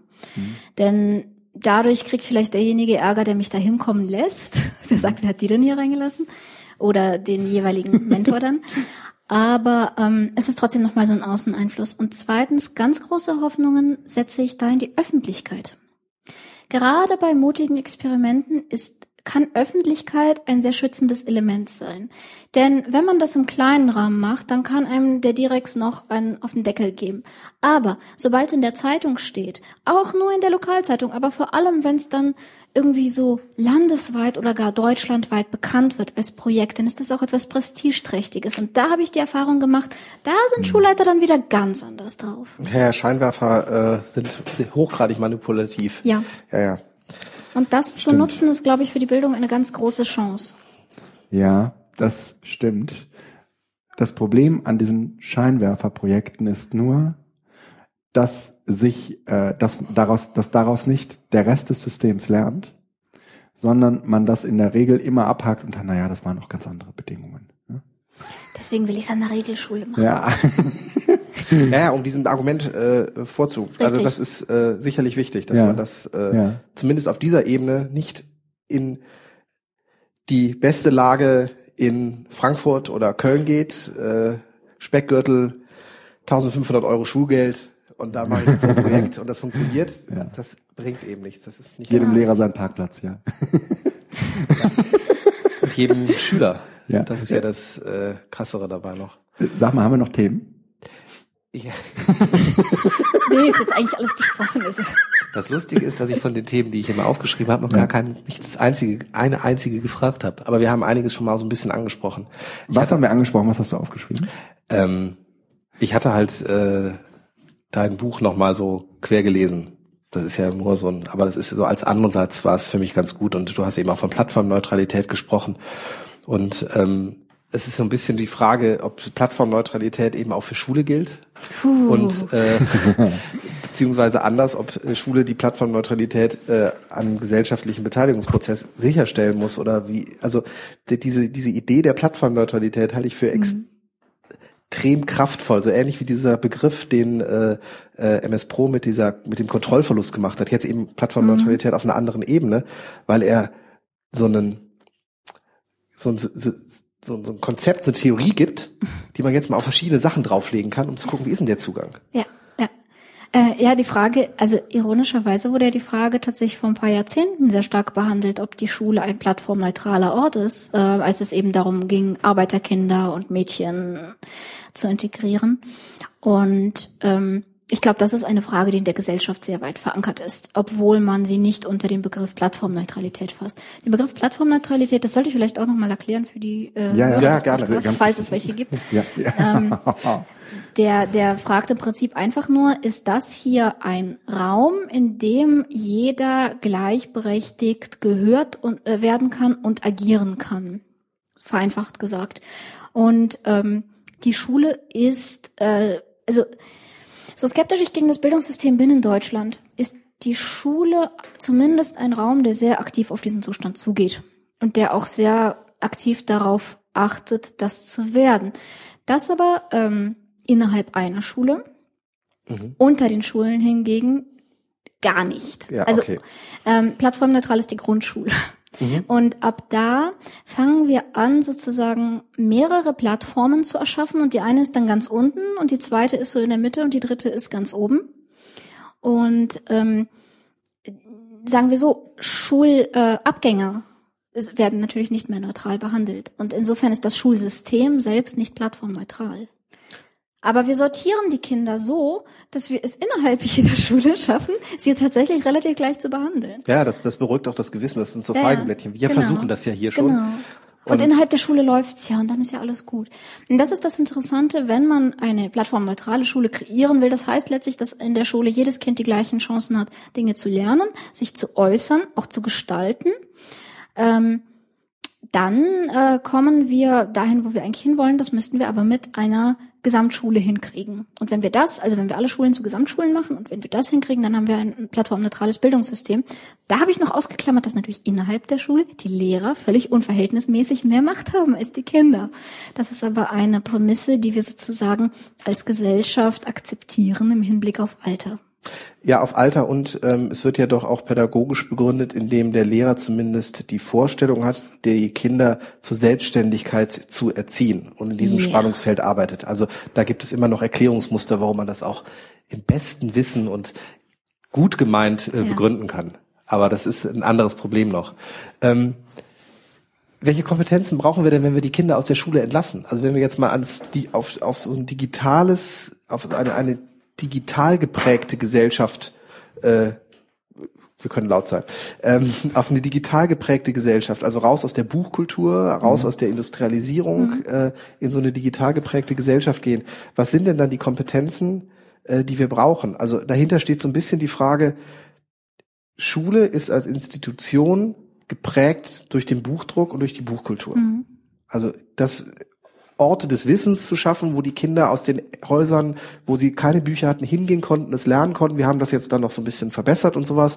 Aber letzten Endes ist es immer ein abgeschlossener Raum, mhm. ein Expertenraum. Und jetzt öffnen sich quasi die Wände, es werden Löcher gebohrt und plötzlich kommt das Internet überall rein und stellt Schule in Frage. Das ist jetzt der Übergangsprozess. Und ähm, wo geht das hin? Was, wie, Frage, wie sieht eine Schule in 20 Jahren aus, die idealerweise auf eine Gesellschaft, die du dir vorstellen könntest, vorbereitet? Finde ich eine extrem wichtige Frage und ich finde es auch extrem wichtig, das ganz explizit zu formulieren. Wir haben es nicht mehr mit einem Buch zu tun, das Redaktion durchlaufen hat, von dem man irgendwie weiß, alles Wissen darin ist objektiv, faktisch, bla, richtig, sondern wir haben es mit diversen Quellen für alles zu tun. Also für jede Art von Wissen haben wir es mit multiplen Quellen zu tun. Schon mal eben Wasser. Mhm. Ja, ähm, die wir vergleichen müssen, die wir bewerten müssen. Also zunächst müssen wir erstens Quellen finden. Wo finde ich die Themen, die, die ich gerade wissen will?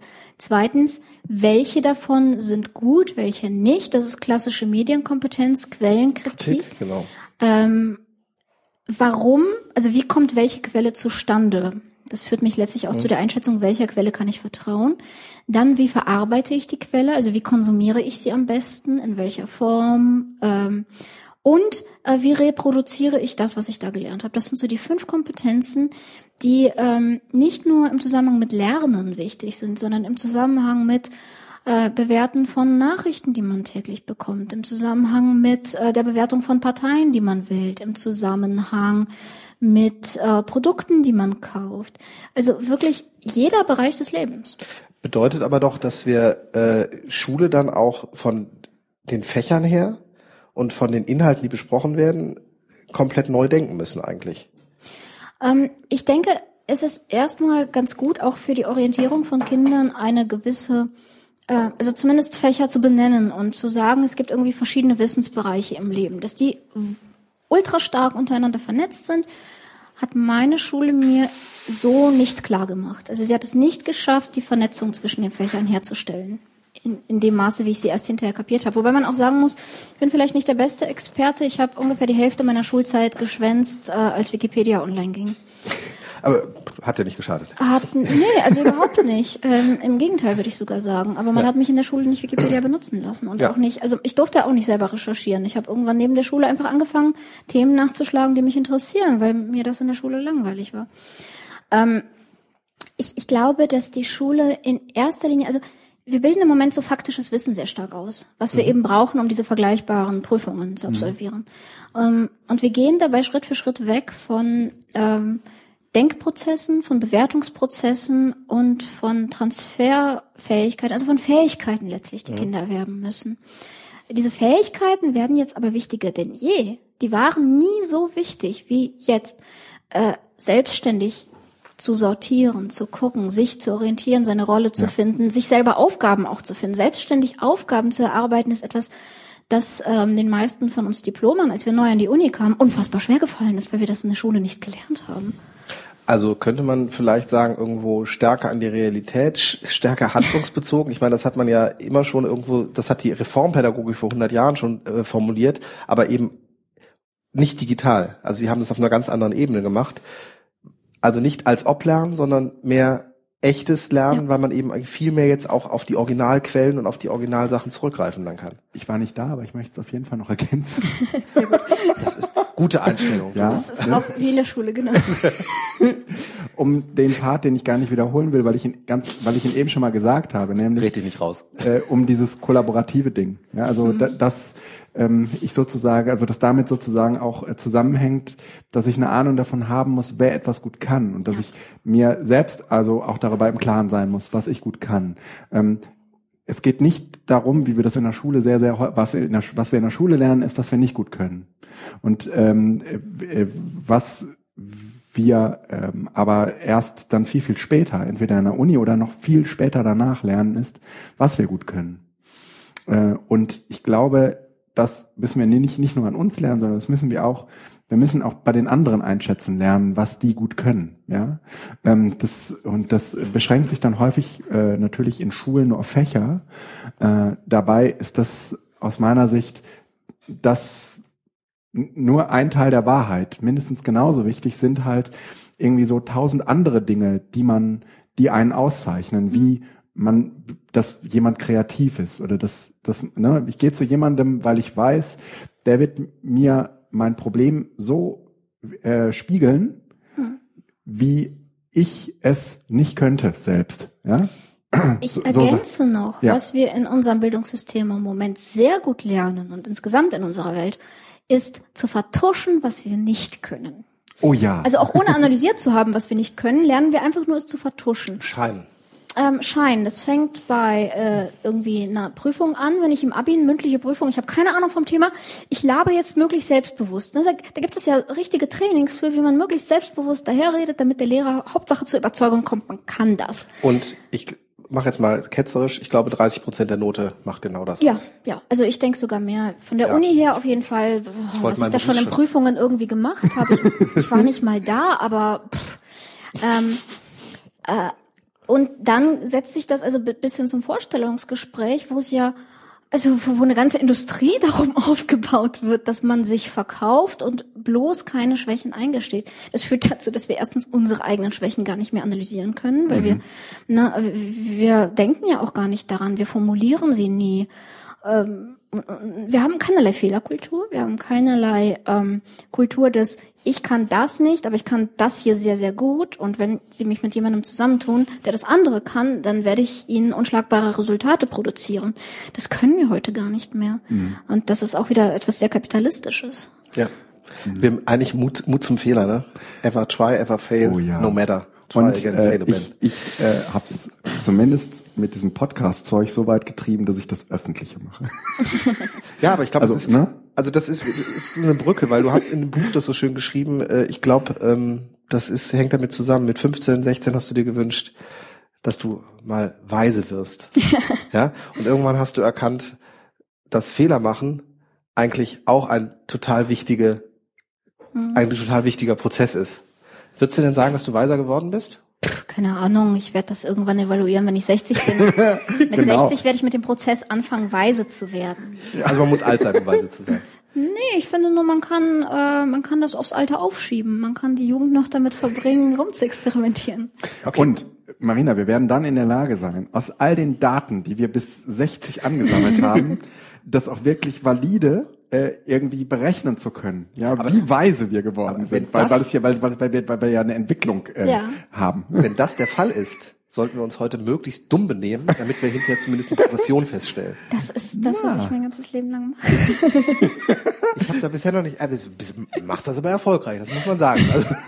Das war ein sehr zwiespältiges Kompliment. Naja, also das war ja auch. Das heißt ja nicht gerade zwangsläufig, dass, äh, dass es bedeutet, dass man von einem dummen Menschen zu einem äh, in, äh, zu einem schlauen Menschen wird, sondern das heißt unter Umständen auch, dass man schon ein sehr schlauer Mensch ist, wie zum Beispiel ich. Der jetzt noch weise wird. nee, was auch und, immer das heißt. und dem das aber ständig passiert, dass irgendwas nicht geht und er wird dadurch nicht unbedingt schlauer, aber er lernt viel eher äh, seine Fehler zu analysieren und seine Fehler äh, ähm, äh, umzudeuten und es irgendwie anders zu machen. Aber auf keinen Fall lernt er etwas aufzugeben. Vielleicht ja? ist es aber auch gut, manchmal Fehler einfach nur zu genießen. oh Gott. Gott. Jetzt kommen wir hier an die Abgründe. ähm, darf ich noch eine Frage zur Piratenpartei stellen? Nein. Na klar. Nein, okay. Ich weiß nicht, weil äh, ich mache mir Sorgen um Sie. Oh. Ein wenig. Ich glaube, ich bin nicht der Einzige. Ähm, gibt es berechtigte Hoffnung äh, darauf, dass äh, die Bildungspolitik äh, mit den Piraten besser wird und dass die Piraten aus ihrer derzeitigen Lage, ich weiß, also du kannst das nicht beurteilen, aber ich brauche irgendwie Mut. Kannst du mir und unseren Hörern Mut geben dafür, dass es besser wird? Na gut. Wenn mir solche Fragen in der Öffentlichkeit gestellt werden, dann suche ich immer so ein okay. Mittelding, um dann, nichts, um dann nichts Böses zu sagen, suche ich immer so ein Mittelding zwischen einem Zen-Buddhisten und einem Staubsaugerverkäufer. Was immer jetzt kommt, ist spannend. Ist und, und dann suche ich so, dann versuche ich erstmal ganz ruhig und ich lasse dann die ganzen Beleidigungen, die ich heute schon wieder bekommen habe, aus der Partei sein. Und dann suche ich die positiven Eigenschaften in der Situation.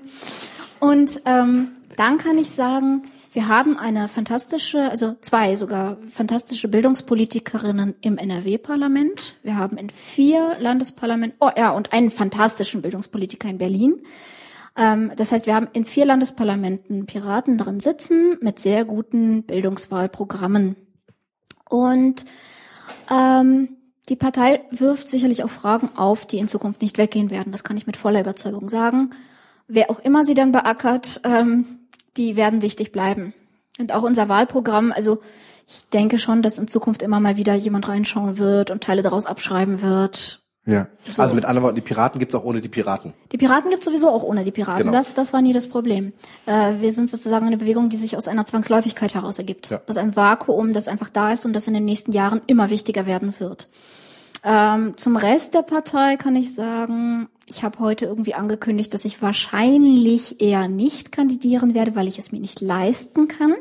Ich habe dafür aus der Partei Beleidigungen bekommen und das sagt viel über den Zustand der Partei aus. Ich habe außerdem Beleidigungen dafür bekommen, dass ich das in die Presse kommuniziert habe. Also. Mm. Aber ist das nicht, also jetzt erstmal, ähm, ja. die Finanzierungsfrage lösen wir irgendwie. Äh, Als Partei. Du hältst so. mich aus. ähm, ja, zumindest äh, glaube ich, dass es äh, Modelle gibt. Ich meine, äh, die derzeitige hat ja auch genau das gleiche Problem und das ist der Grund, warum sie ja zurücktritt. Ja. Ähm, von daher ist es verständlich und das ist ein Grundproblem, was mich also auch ja als Besucher solcher Parteitage eher auf dem kommunalen Bereich eben stört, ist, ähm, dass es äh, überhaupt noch keine geklärte, kein geklärtes Verhältnis zwischen ähm, Positionen und äh, Strukturen gibt. Also Personen, die gewisse mhm. Dinge aufsetzen. Deshalb finde ich es immer ganz furchtbar, wenn wenn mal jemand exponiert ist, was mhm. einfach als äh, als Adapter quasi an das bestehende politische System notwendig ist. Mhm. Also man kriegt nur einzelne Leute in die Parlamente und wenn diese Leute von der Basis dann direkt kritisiert werden darüber, dass sie gewisse Position Bedingungen haben, haben. also der ersten, dass sie die Position haben, also das ist schon die erste Anfeindung, dass man ja. das überhaupt hat. Eine Alternative wird aber auch nicht vorgeschlagen und dann die Notwendigkeit, ich muss mich irgendwie finanzieren, ich muss auch essen, abgetan wird, wie das ist doch alles nur Machtgeilheit und du möchtest doch einfach nur durch uns reich werden, dann, dann verstehe ich eben oft nicht die Basis. Und ich habe mich inzwischen so ein bisschen, habe ich mir angewöhnt zu sagen, das ist, es tut mir jetzt so leid, wahrscheinlich kriege ich da auch jetzt Ärger dann für, aber das ist keine, keine Argumentation, der mhm. ich wirklich folgen kann. Ich meine, es ist klar, dass das die Basis ist und dass das mhm. viel Stimmung auch daherkommt. Aber das ist eigentlich, das ist nicht arbeitsfähig. Also ich habe ja krass viel rumanalysiert an dieser Partei. Und ich halte das im Moment für das Hauptproblem, wenn nicht für das einzige, für das einzige wirklich ernsthafte Problem der Partei. Ich glaube, alles andere, was wir haben, ähm, sind entweder nicht Bugs, sondern Features. Also vieles, wofür uns die Medien schelten, ist in Wirklichkeit unser Vorteil. Ja, die, die Themenflüssigkeit ist ja. Äh, zum Beispiel, ja, plus wir haben ein ja wirklich, wir haben ein wirklich geniales Wahlprogramm. Also genau. das, was wir beschlossen haben, ist wirklich gut. Es ja. ist fundiert und es lässt sich auf zwei Sätze reduzieren.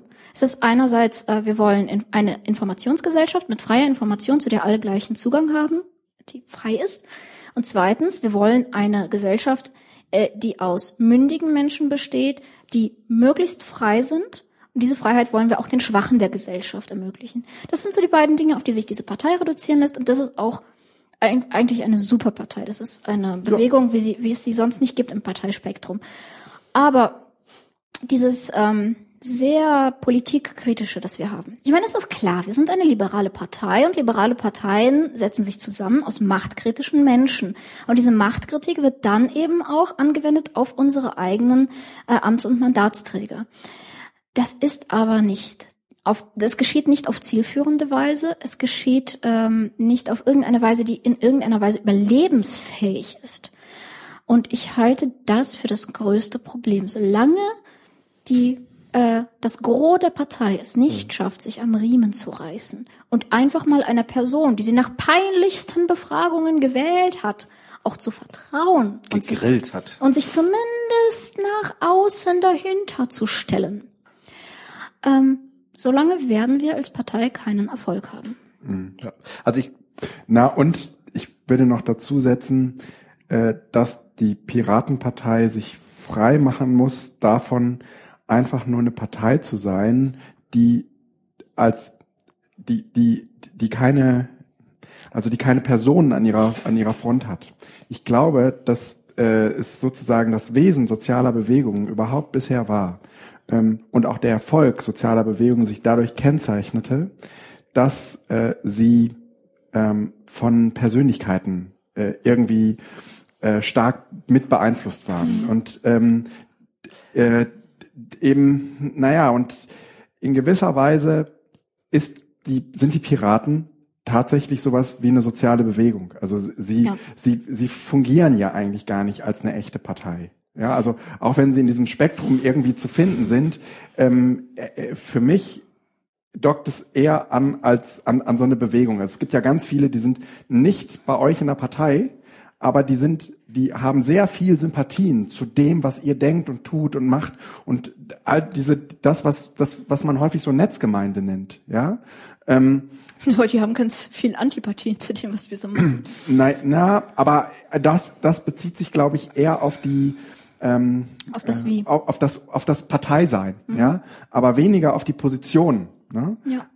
Und äh, das hat schon äh, irgendwie so einen Bewegungscharakter und der braucht halt Personen und die müssen markant und sichtbar sein und das äh, widerspricht aber dem Ethos der Partei. Das ich, ich na, glaube, wir haben drei, wir, wir haben drei Mythen in der Partei. Das sind die drei großen Mythen. Und ich muss jetzt einen nach dem anderen sprengen, obwohl ich mal auch an sie geglaubt habe, an alle drei. Und obwohl ich auch Idealistin bin, muss ich sagen, sie haben sich nicht bewährt. Sag mal. Das eine ist nicht rechts, nicht links, sondern vorne. Mhm. Wir sind linksliberal. Ja, ist so.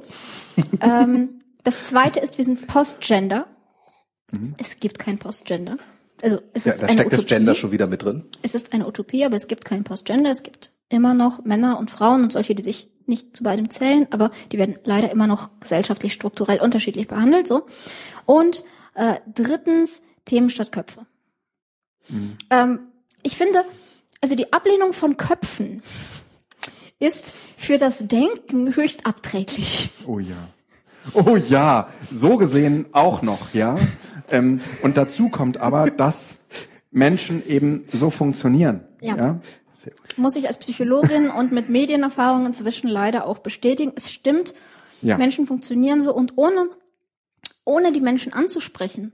Wir können natürlich elitär sein und sagen, na ja, die Menschen können doch die, die theoretischen Texte, man muss sich doch hinter Ideen versammeln, die müssen doch lesen, die müssen sich doch selbst informieren. Ja. Das ist elitaristisch und das ist nicht zielführend. Ja. Und ähm, wir, wir müssen, wenn wir Debatten eröffnen wollen, und das wollen wir als Partei vor allem, mhm. dann müssen wir auch den Menschen zugänglich werden, damit die zumindest die Chance haben zu begreifen, was wir wollen und wofür wir stehen. Vielleicht ist das Problem, äh, d'accord, so mhm. erstmal, ne? Ähm, das Problem, der Gedanke, der mir jetzt gerade kam, ist, dass die Partei möglicherweise wirklich zu schnell gewachsen ist, weil eigentlich ist ja dieses Themen statt Köpfe als äh, Wahlspruch durchaus war, ich finde es furchtbar, das ist ja inzwischen eigentlich ein Wort, was man schon nicht mehr sagen kann, Themen mhm. statt Köpfe, ne? aber jetzt ähm, als Wahlspruch total gut. Ja. Das sind alles drei sehr gute Wahlsprüche. Alles, ja, ne? Aber ähm, bei Postgender bin ich immer so kritisch, weil das sagen vor allen Dingen immer die Männer. Deshalb bin ich da immer so erstmal so. Hä. Aber ähm, lass uns bei Themen bei Köpfe bleiben. Mhm. Ist total gut. es skaliert nur nicht bis oben in die Spitze, ja. weil irgendwo ist der Punkt, wo man sagen muss, wir können nicht mit Liquid Democracy in die Parlamente, mhm. sondern wir müssen in den Parlamenten Personen haben, die die Message, die von unten durchaus kommt, auch wiedergeben können. Und dafür brauchen wir die Leute. Und was ihr, und was ihr, was wir, also was die Piratenpartei ja hat, sind im politischen System brillante Köpfe. Also für die, für die oh ja. Größe der Partei, die, die Presse, die, und jetzt sage ich mal, ihr als der Vorstand, der damals da auch äh, da war, ja hattet. Und auch teilweise und der jetzige Vorstand. Hatte auch noch, aber das, diese Hoch, auch äh, Berlin, da mhm. sind ja, da sind ja Leute dabei, die sind echte Rampensäule, im positiven Sinne, hochscharfe Denker, also ein Potenzial, wo sich möglicherweise manch andere Partei, die im rechteren Spektrum angesiedelt ist, im Moment die Finger nachlecken würde, mhm. weil die nämlich Nachwuchsprobleme haben. Mhm. Wir haben also die Köpfe, aber wir sorgen regelmäßig dafür, dass die aufhören, Frust haben und sonst was. Und deshalb, ich glaube, dass es echt notwendig ist, jetzt Man ganz sich, kurzfristig ja. da auch irgendwo nach der Bundestagswahl man muss sich auch noch mal fragen, äh, wie wird eigentlich politisches Bewusstsein in diese Gesellschaft hinein diffundiert? Und es passiert ja vor allen Dingen über die Massenmedien. Und die Massenmedien, die funktionieren mit Köpfen, nicht mit Themen. Mhm. Und ähm, äh, man, man kann jetzt sagen, okay, wir wollen den politischen Apparat verändern. Aber man kann nicht sagen, nein, wir wollen nicht nur den politischen Apparat verändern, sondern müssen wir eben auch noch alle, müssen wir alle anderen Apparate eben auch noch mit verändern. Dann äh, wird diese Partei halt scheitern. Aber wenn Sie sagen, ähm, wie, ja, die, die, wir haben ja diese Köpfe. Es ist ja nicht so. Ne? Ähm, du wirst äh, häufiger eingeladen. Es gibt irgendwie auch noch äh, vier, fünf andere, die, äh, die, die als Köpfe mhm. total gut funktionieren. Und wo es, wo man sagen würde, es geht nicht um Themen statt Köpfe, sondern um Köpfe und Themen. Also ja. es ist ja nicht so, dass, ähm, dass man, dass man sozusagen die Wahl hätte und damit fällt das andere so hinten runter. Ne? Oh ja, danke. Ja, äh, man hat natürlich immer, das Problem ist natürlich, wo immer man einen Kopf hat, setzt der Prioritäten bei Themen. Ja. Äh, zum Beispiel irgendwie, das kann auch zu, zu meinem Nachteil passieren. Bernd hat jetzt im Wahlkampf nicht sehr viel das Thema BGE betont. Ähm, was für mich ein wichtiges Thema wäre und ich finde, wir hätten im Wahlkampf damit ja. auch nochmal punkten können, wenn wir das gesetzt hätten, aber ähm, er hat sich so entschieden. Der ist der Vorsitzende dieser Partei ja. und ich habe ihn auch irgendwie mitgewählt. Ähm, und damit habe ich klarzukommen und ich glaube, das fällt vielen ganz schwer und ich vermute einfach, ohne jemandem was unterstellen zu wollen, dass das implizite Bild in vielen vom optimalen Repräsentanten der Piratenpartei das Bild eines Androiden ist, der sozusagen das Wahlprogramm, das wir an der Urne beschlossen haben, einfach nur so Text zu Sprache mäßig vorliest in die ja. Kamera. Ohne eine Abweichung davon. Mm, das Problem ist natürlich, dass Leute niemals so jemandem zuhören würden. Mhm. Ich sage jemand, weil ich für Rechte von Androiden bin.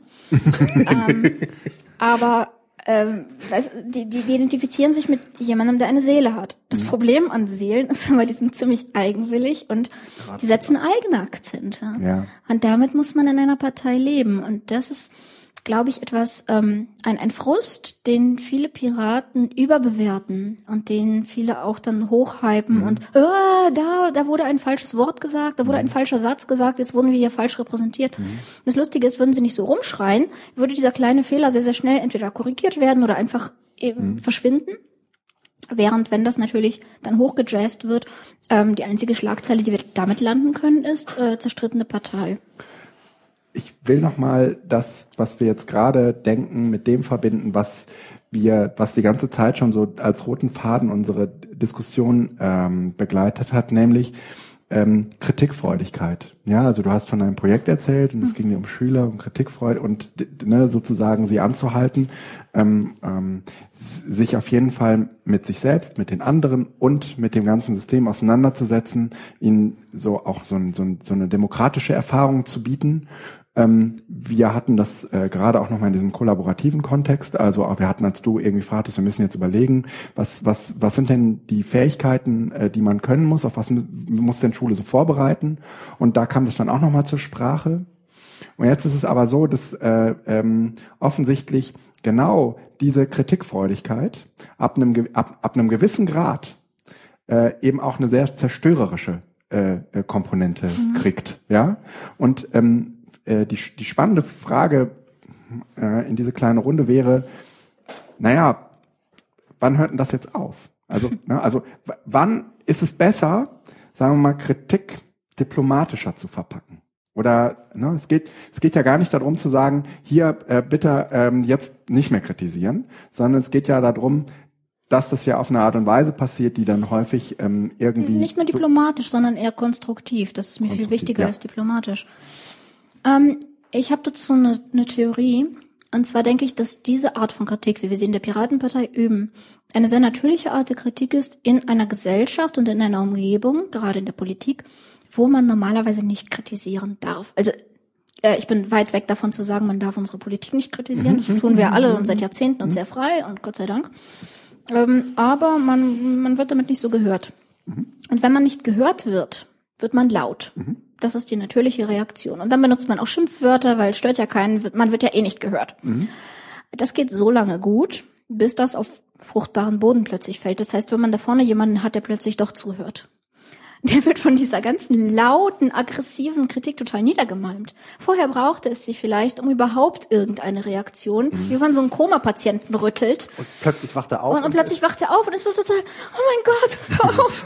ähm, und das, das passiert, glaube ich, bei, bei vielen Piraten, die nach vorne kommen, auch durchaus immer mit dem offenen Ohr für Kritik die total niedergemalmt werden, einfach nicht, weil die Leute böswillig sind, sondern weil, weil sie es gewöhnt sind, laut und scharf zu kritisieren, mhm. weil die da oben, die machen doch eh, was sie wollen und jetzt bist du eine von denen. Ähm, wir werden zu einer Veränderung dieser Kritik kommen, nachdem die erste Generation von Märtyrern ausgestorben ist, nachdem die mhm. alle Burnout hatten und äh, krank im Bett liegen. Mhm. Und dann kommt die zweite Generation und langsam, langsam gewöhnt sich auch die breite Bevölkerung. Ich meine, das ist ja ein Phänomen, das sich auf keinen Fall auf die Piratenpartei beschränkt, sondern das ich vor allem sehr stark aus der Öffentlichkeit erlebe, jenseits der Partei. Mhm. Das muss ich mal sagen. Ich habe aus der Piratenpartei viel mehr Rückhalt bekommen mhm. als Beschimpfungen äh, von außen per E-Mail. Von das ist das ist eine sehr interessante Beobachtung, weil ich bin jetzt so ein bisschen natürlich außen vor mhm. und nehme das anders wahr.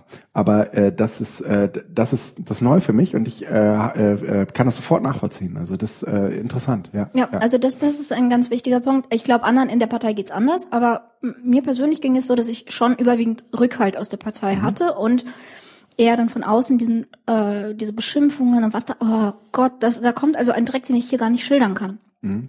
Aber das Wichtige ist wir sind es einfach nicht gewöhnt, dass jemand das alles hört und dem zuhört und am Anfang sogar noch naiverweise versucht, sich daraus eine Verbesserung oder eine Handlungsanweisung abzuleiten. Das ist das, ja. was ich am Anfang der Zeit gemacht habe. Inzwischen pfeife ich da auch drauf, weil was habe ich für eine Chance? Mhm. Ähm, ich glaube aber wirklich, dass wir das mit der Zeit, da braucht es wirklich Leute, die da mutig reingehen und es trotzdem machen und es trotzdem wieder machen. Mhm. Ähm, dass es nach der Zeit normal wird, dass äh, Politiker auch ein offenes Ohr haben, dass sie diesen Rückkopplungskanal haben. Das hat ja auch eine technische Komponente, mhm. dadurch, dass wir jetzt über Twitter irgendwie verbunden sind und über Facebook und über was nicht alles, dass wir dieses Feedback auch bekommen, persönlich. Mhm. Und ähm, wenn das bei den Leuten wieder angekommen ist, mhm. werden sie auch wieder äh, konstruktiver kritisieren. Ja. Und auch sparsamer. Weil eben die Lautstärke nicht sein muss, weil sie merken, dass der Rückkopplungskanal da ist. Genau. Hm? Eine Kollegin von mir hat heute den Begriff Reframing genannt. Und es ging äh, vor allen Dingen darum, dass man Dinge, die in einem Kontext sehr negativ erscheinen, mit einem leicht geänderten Rahmen plötzlich deutlich positiver erscheinen. Es ging weniger darum, dass man sich Dinge schön denkt oder redet, äh, sondern eher darum, dass, sagen wir mal, winzige Veränderungen am Rahmen das äh, ein, ein Ereignis plötzlich in einem ganz anderen Zusammenhang äh, äh, leuchtet oder erscheint. Und ähm, das, was wir normalerweise so aus den klassischen Parteien kennen, ist, dass diese Auseinandersetzungen, die ihr öffentlich über Twitter führt, mit ihr sage ich tatsächlich auch so ein bisschen wir, ähm, dass die normalerweise in Hinterzimmern entschieden wird. Mhm. Und ähm, die, diese Hinterzimmer sind sehr leise und wenn da jemand abgesetzt wird und dann äh, irgendwie offiziell über die Me an die Medien herantritt und sagt, äh, ich äh, trete hiermit zurück, mhm. äh, und trotzdem das vollste Vertrauen der Kanzlerin genießt, ja, der äh, kann sich sehr gut ausmalen, dass das in den Hinterzimmern leise entschieden wird. Und ich frage mich natürlich als Gesellschaft, was ist mir lieber? Äh, ist es mir lieber, dass das laut entschieden wird oder ist es mir lieber, dass das im Hintergrund leise passiert? Und beides, äh, und das ist eigentlich nur die, Ver die, die Veränderung des Rahmens, ja? Ich brauchte jetzt ein bisschen, um hinter das Reframing zu kommen, ja, wo du hin willst. Also das, das Laute als positive sehen, weil die Alternative leise als schlechter ist. Naja, ne, also ne, das, das sind ja, ja. letztendlich ist der Rahmen äh, die Öffentlichkeit mhm. oder das Hinterzimmer. Das Hinterzimmer, das kriegen wir aber nicht mit. Deswegen erleben wir die Parteien, die, äh, die großen Parteien eigentlich als zusammenstehen. Das ist auch eigentlich den Eindruck, den sie vermitteln wollen, wohl wissend, wer im politischen Betrieb drin steckt und da einen Blick reinwirft, wird genauso sehen können, dass in der SPD, in der CDU und wie sie alle heißen, dass da Kämpfe ausgefochten werden, dass es nur so kracht und dass die Leute sich streiten. Aber da geht vor allen Dingen um Machtposition. Das ist, glaube ich, da. Also da nee, ist, nicht ja, nur. Egal. Nee, ich glaube, ich glaube, das ist wirklich sehr, sehr ähnlich, auch von dem, was Krass. ich jetzt von anderen Parteien mitkriege. Das ist sehr, sehr ähnlich wie bei den Piraten. Da passiert nichts anderes. Bei uns passiert es öffentlich, sehe ich auch so. Mhm. Ähm, es würde dich, glaube ich, überraschen, wie viele Rückmeldungen ich kriege, jetzt auch auf das Buch hin, wo ich das ja auch so ein bisschen thematisiert habe, wie viele Leute es lieber leise in Hinterzimmern haben. Ja. Also wie viele Leute sich bewusst dafür Auch bei den Piraten? Nein, nicht bei den Piraten, mhm. sondern äh, bei, bei Wählern. So ja, grob, ja. Also grob gesagt, Piraten ja. sind ja auch Wähler. Ähm, aber bei, bei ganz normalen Leuten, mhm. die sagen, ich will das alles gar nicht wissen. Ihr mhm. sollt das unter euch klären, ihr tragt schließlich Verantwortung. Und da schwingt etwas mit, ne? Ihr tragt die Verantwortung. Ihr sollt funktionieren wie meine Verdauung. Wenn sie richtig arbeitet, merke ich nichts davon. Und das, das ist also ein, eine Konsumentenhaltung. Ich möchte, dass in der Küche, in der lauten, lärmenden, stinkenden Küche mir ein Gericht zubereitet wird und dann nach vorne gebracht wird in das leise gesittete Restaurant. Und dann ist es mit, mit äh, etwas Petersilie verziert. Ne? Mhm. Und das soll dann alles schön ordentlich, wie das entsteht, interessiert mich gar mhm. nicht, wie meine Wurst gemacht wird und was da drin ist. Genau. Ähm, das ist eine Konsumentenhaltung und um die zu ändern, müsste man Menschen eigentlich theoretisch von Kindesalter an dazu erziehen, dass sie die Gestalter ihrer Gesellschaft sind und nicht Onkel da oben. Und da bin ich wieder bei Demokratisierung von Schulen. Mhm. Mhm. Mhm. Gebt den Menschen Macht. Ja. Also lasst sie gestalten, dann werden sie das erleben. Äh, ich finde, das ist ein schönes, äh, schöner, schöner Bogen, eine schöne Klammer. Ja, fand ich auch. Äh, durch? Dann fange ich an mit so mit so Abmoderation. Dann, ne, geht der Film los. Ja? ja. Ja, okay. Nee, es sei denn, du hast noch äh, Fragen, aber nee, du hast du nicht. Wir sind jetzt bei ein, dreiviertel Stunden. Ich habe keine Ach, Fragen mehr. ähm, es war ein phänomenaler äh, Abend mit äh, euch äh, beiden. Es hat mir unfassbar viel Spaß gemacht. Äh, ich habe ganz vergessen, dass da was mitlief, außer dass mir jetzt die Ohren langsam warm werden. ähm, Marina, ich äh, erlebe das immer wieder als eine große Bereicherung, mit dir zu reden. Und selbst wenn du äh, im Vorgespräch irgendwie sagst, hm, Medien äh, habe ich ja gar nicht so viel praktische Erfahrung, ähm, hast du in diesen Diskurs Dinge eingebracht, das äh, kann ich äh, äh, zumindest mit Fug und Recht behaupten, ähm, die ich so nicht auf dem Schirm hatte mh, und die extremst wichtig sind. Und es äh, war auf jeden Fall eine äh, große Bereicherung, dass, äh, dass du hier mit uns gesprochen hast. Also dafür äh, super lieben Dank. Super cool. Euch vielen Dank, dass ich mit euch sprechen durfte. Hab mich echt am Anfang nicht getraut. Äh, ja, ich fand es auch schön, äh, dich jetzt mal so zu erleben und äh, freue mich auf die nächste Sendung, die irgendwie in den nächsten Tagen, Wochen dann stattfinden ja, wird. Vor wieder. Weihnachten. Wir haben gesagt, wir machen die zehnte Sendung noch in diesem Jahr. Alles klar, das ist ein mhm. Versprechen. Ich höre euch ab jetzt auch zu. Yay. Einen okay. schönen Abend. Tschüss.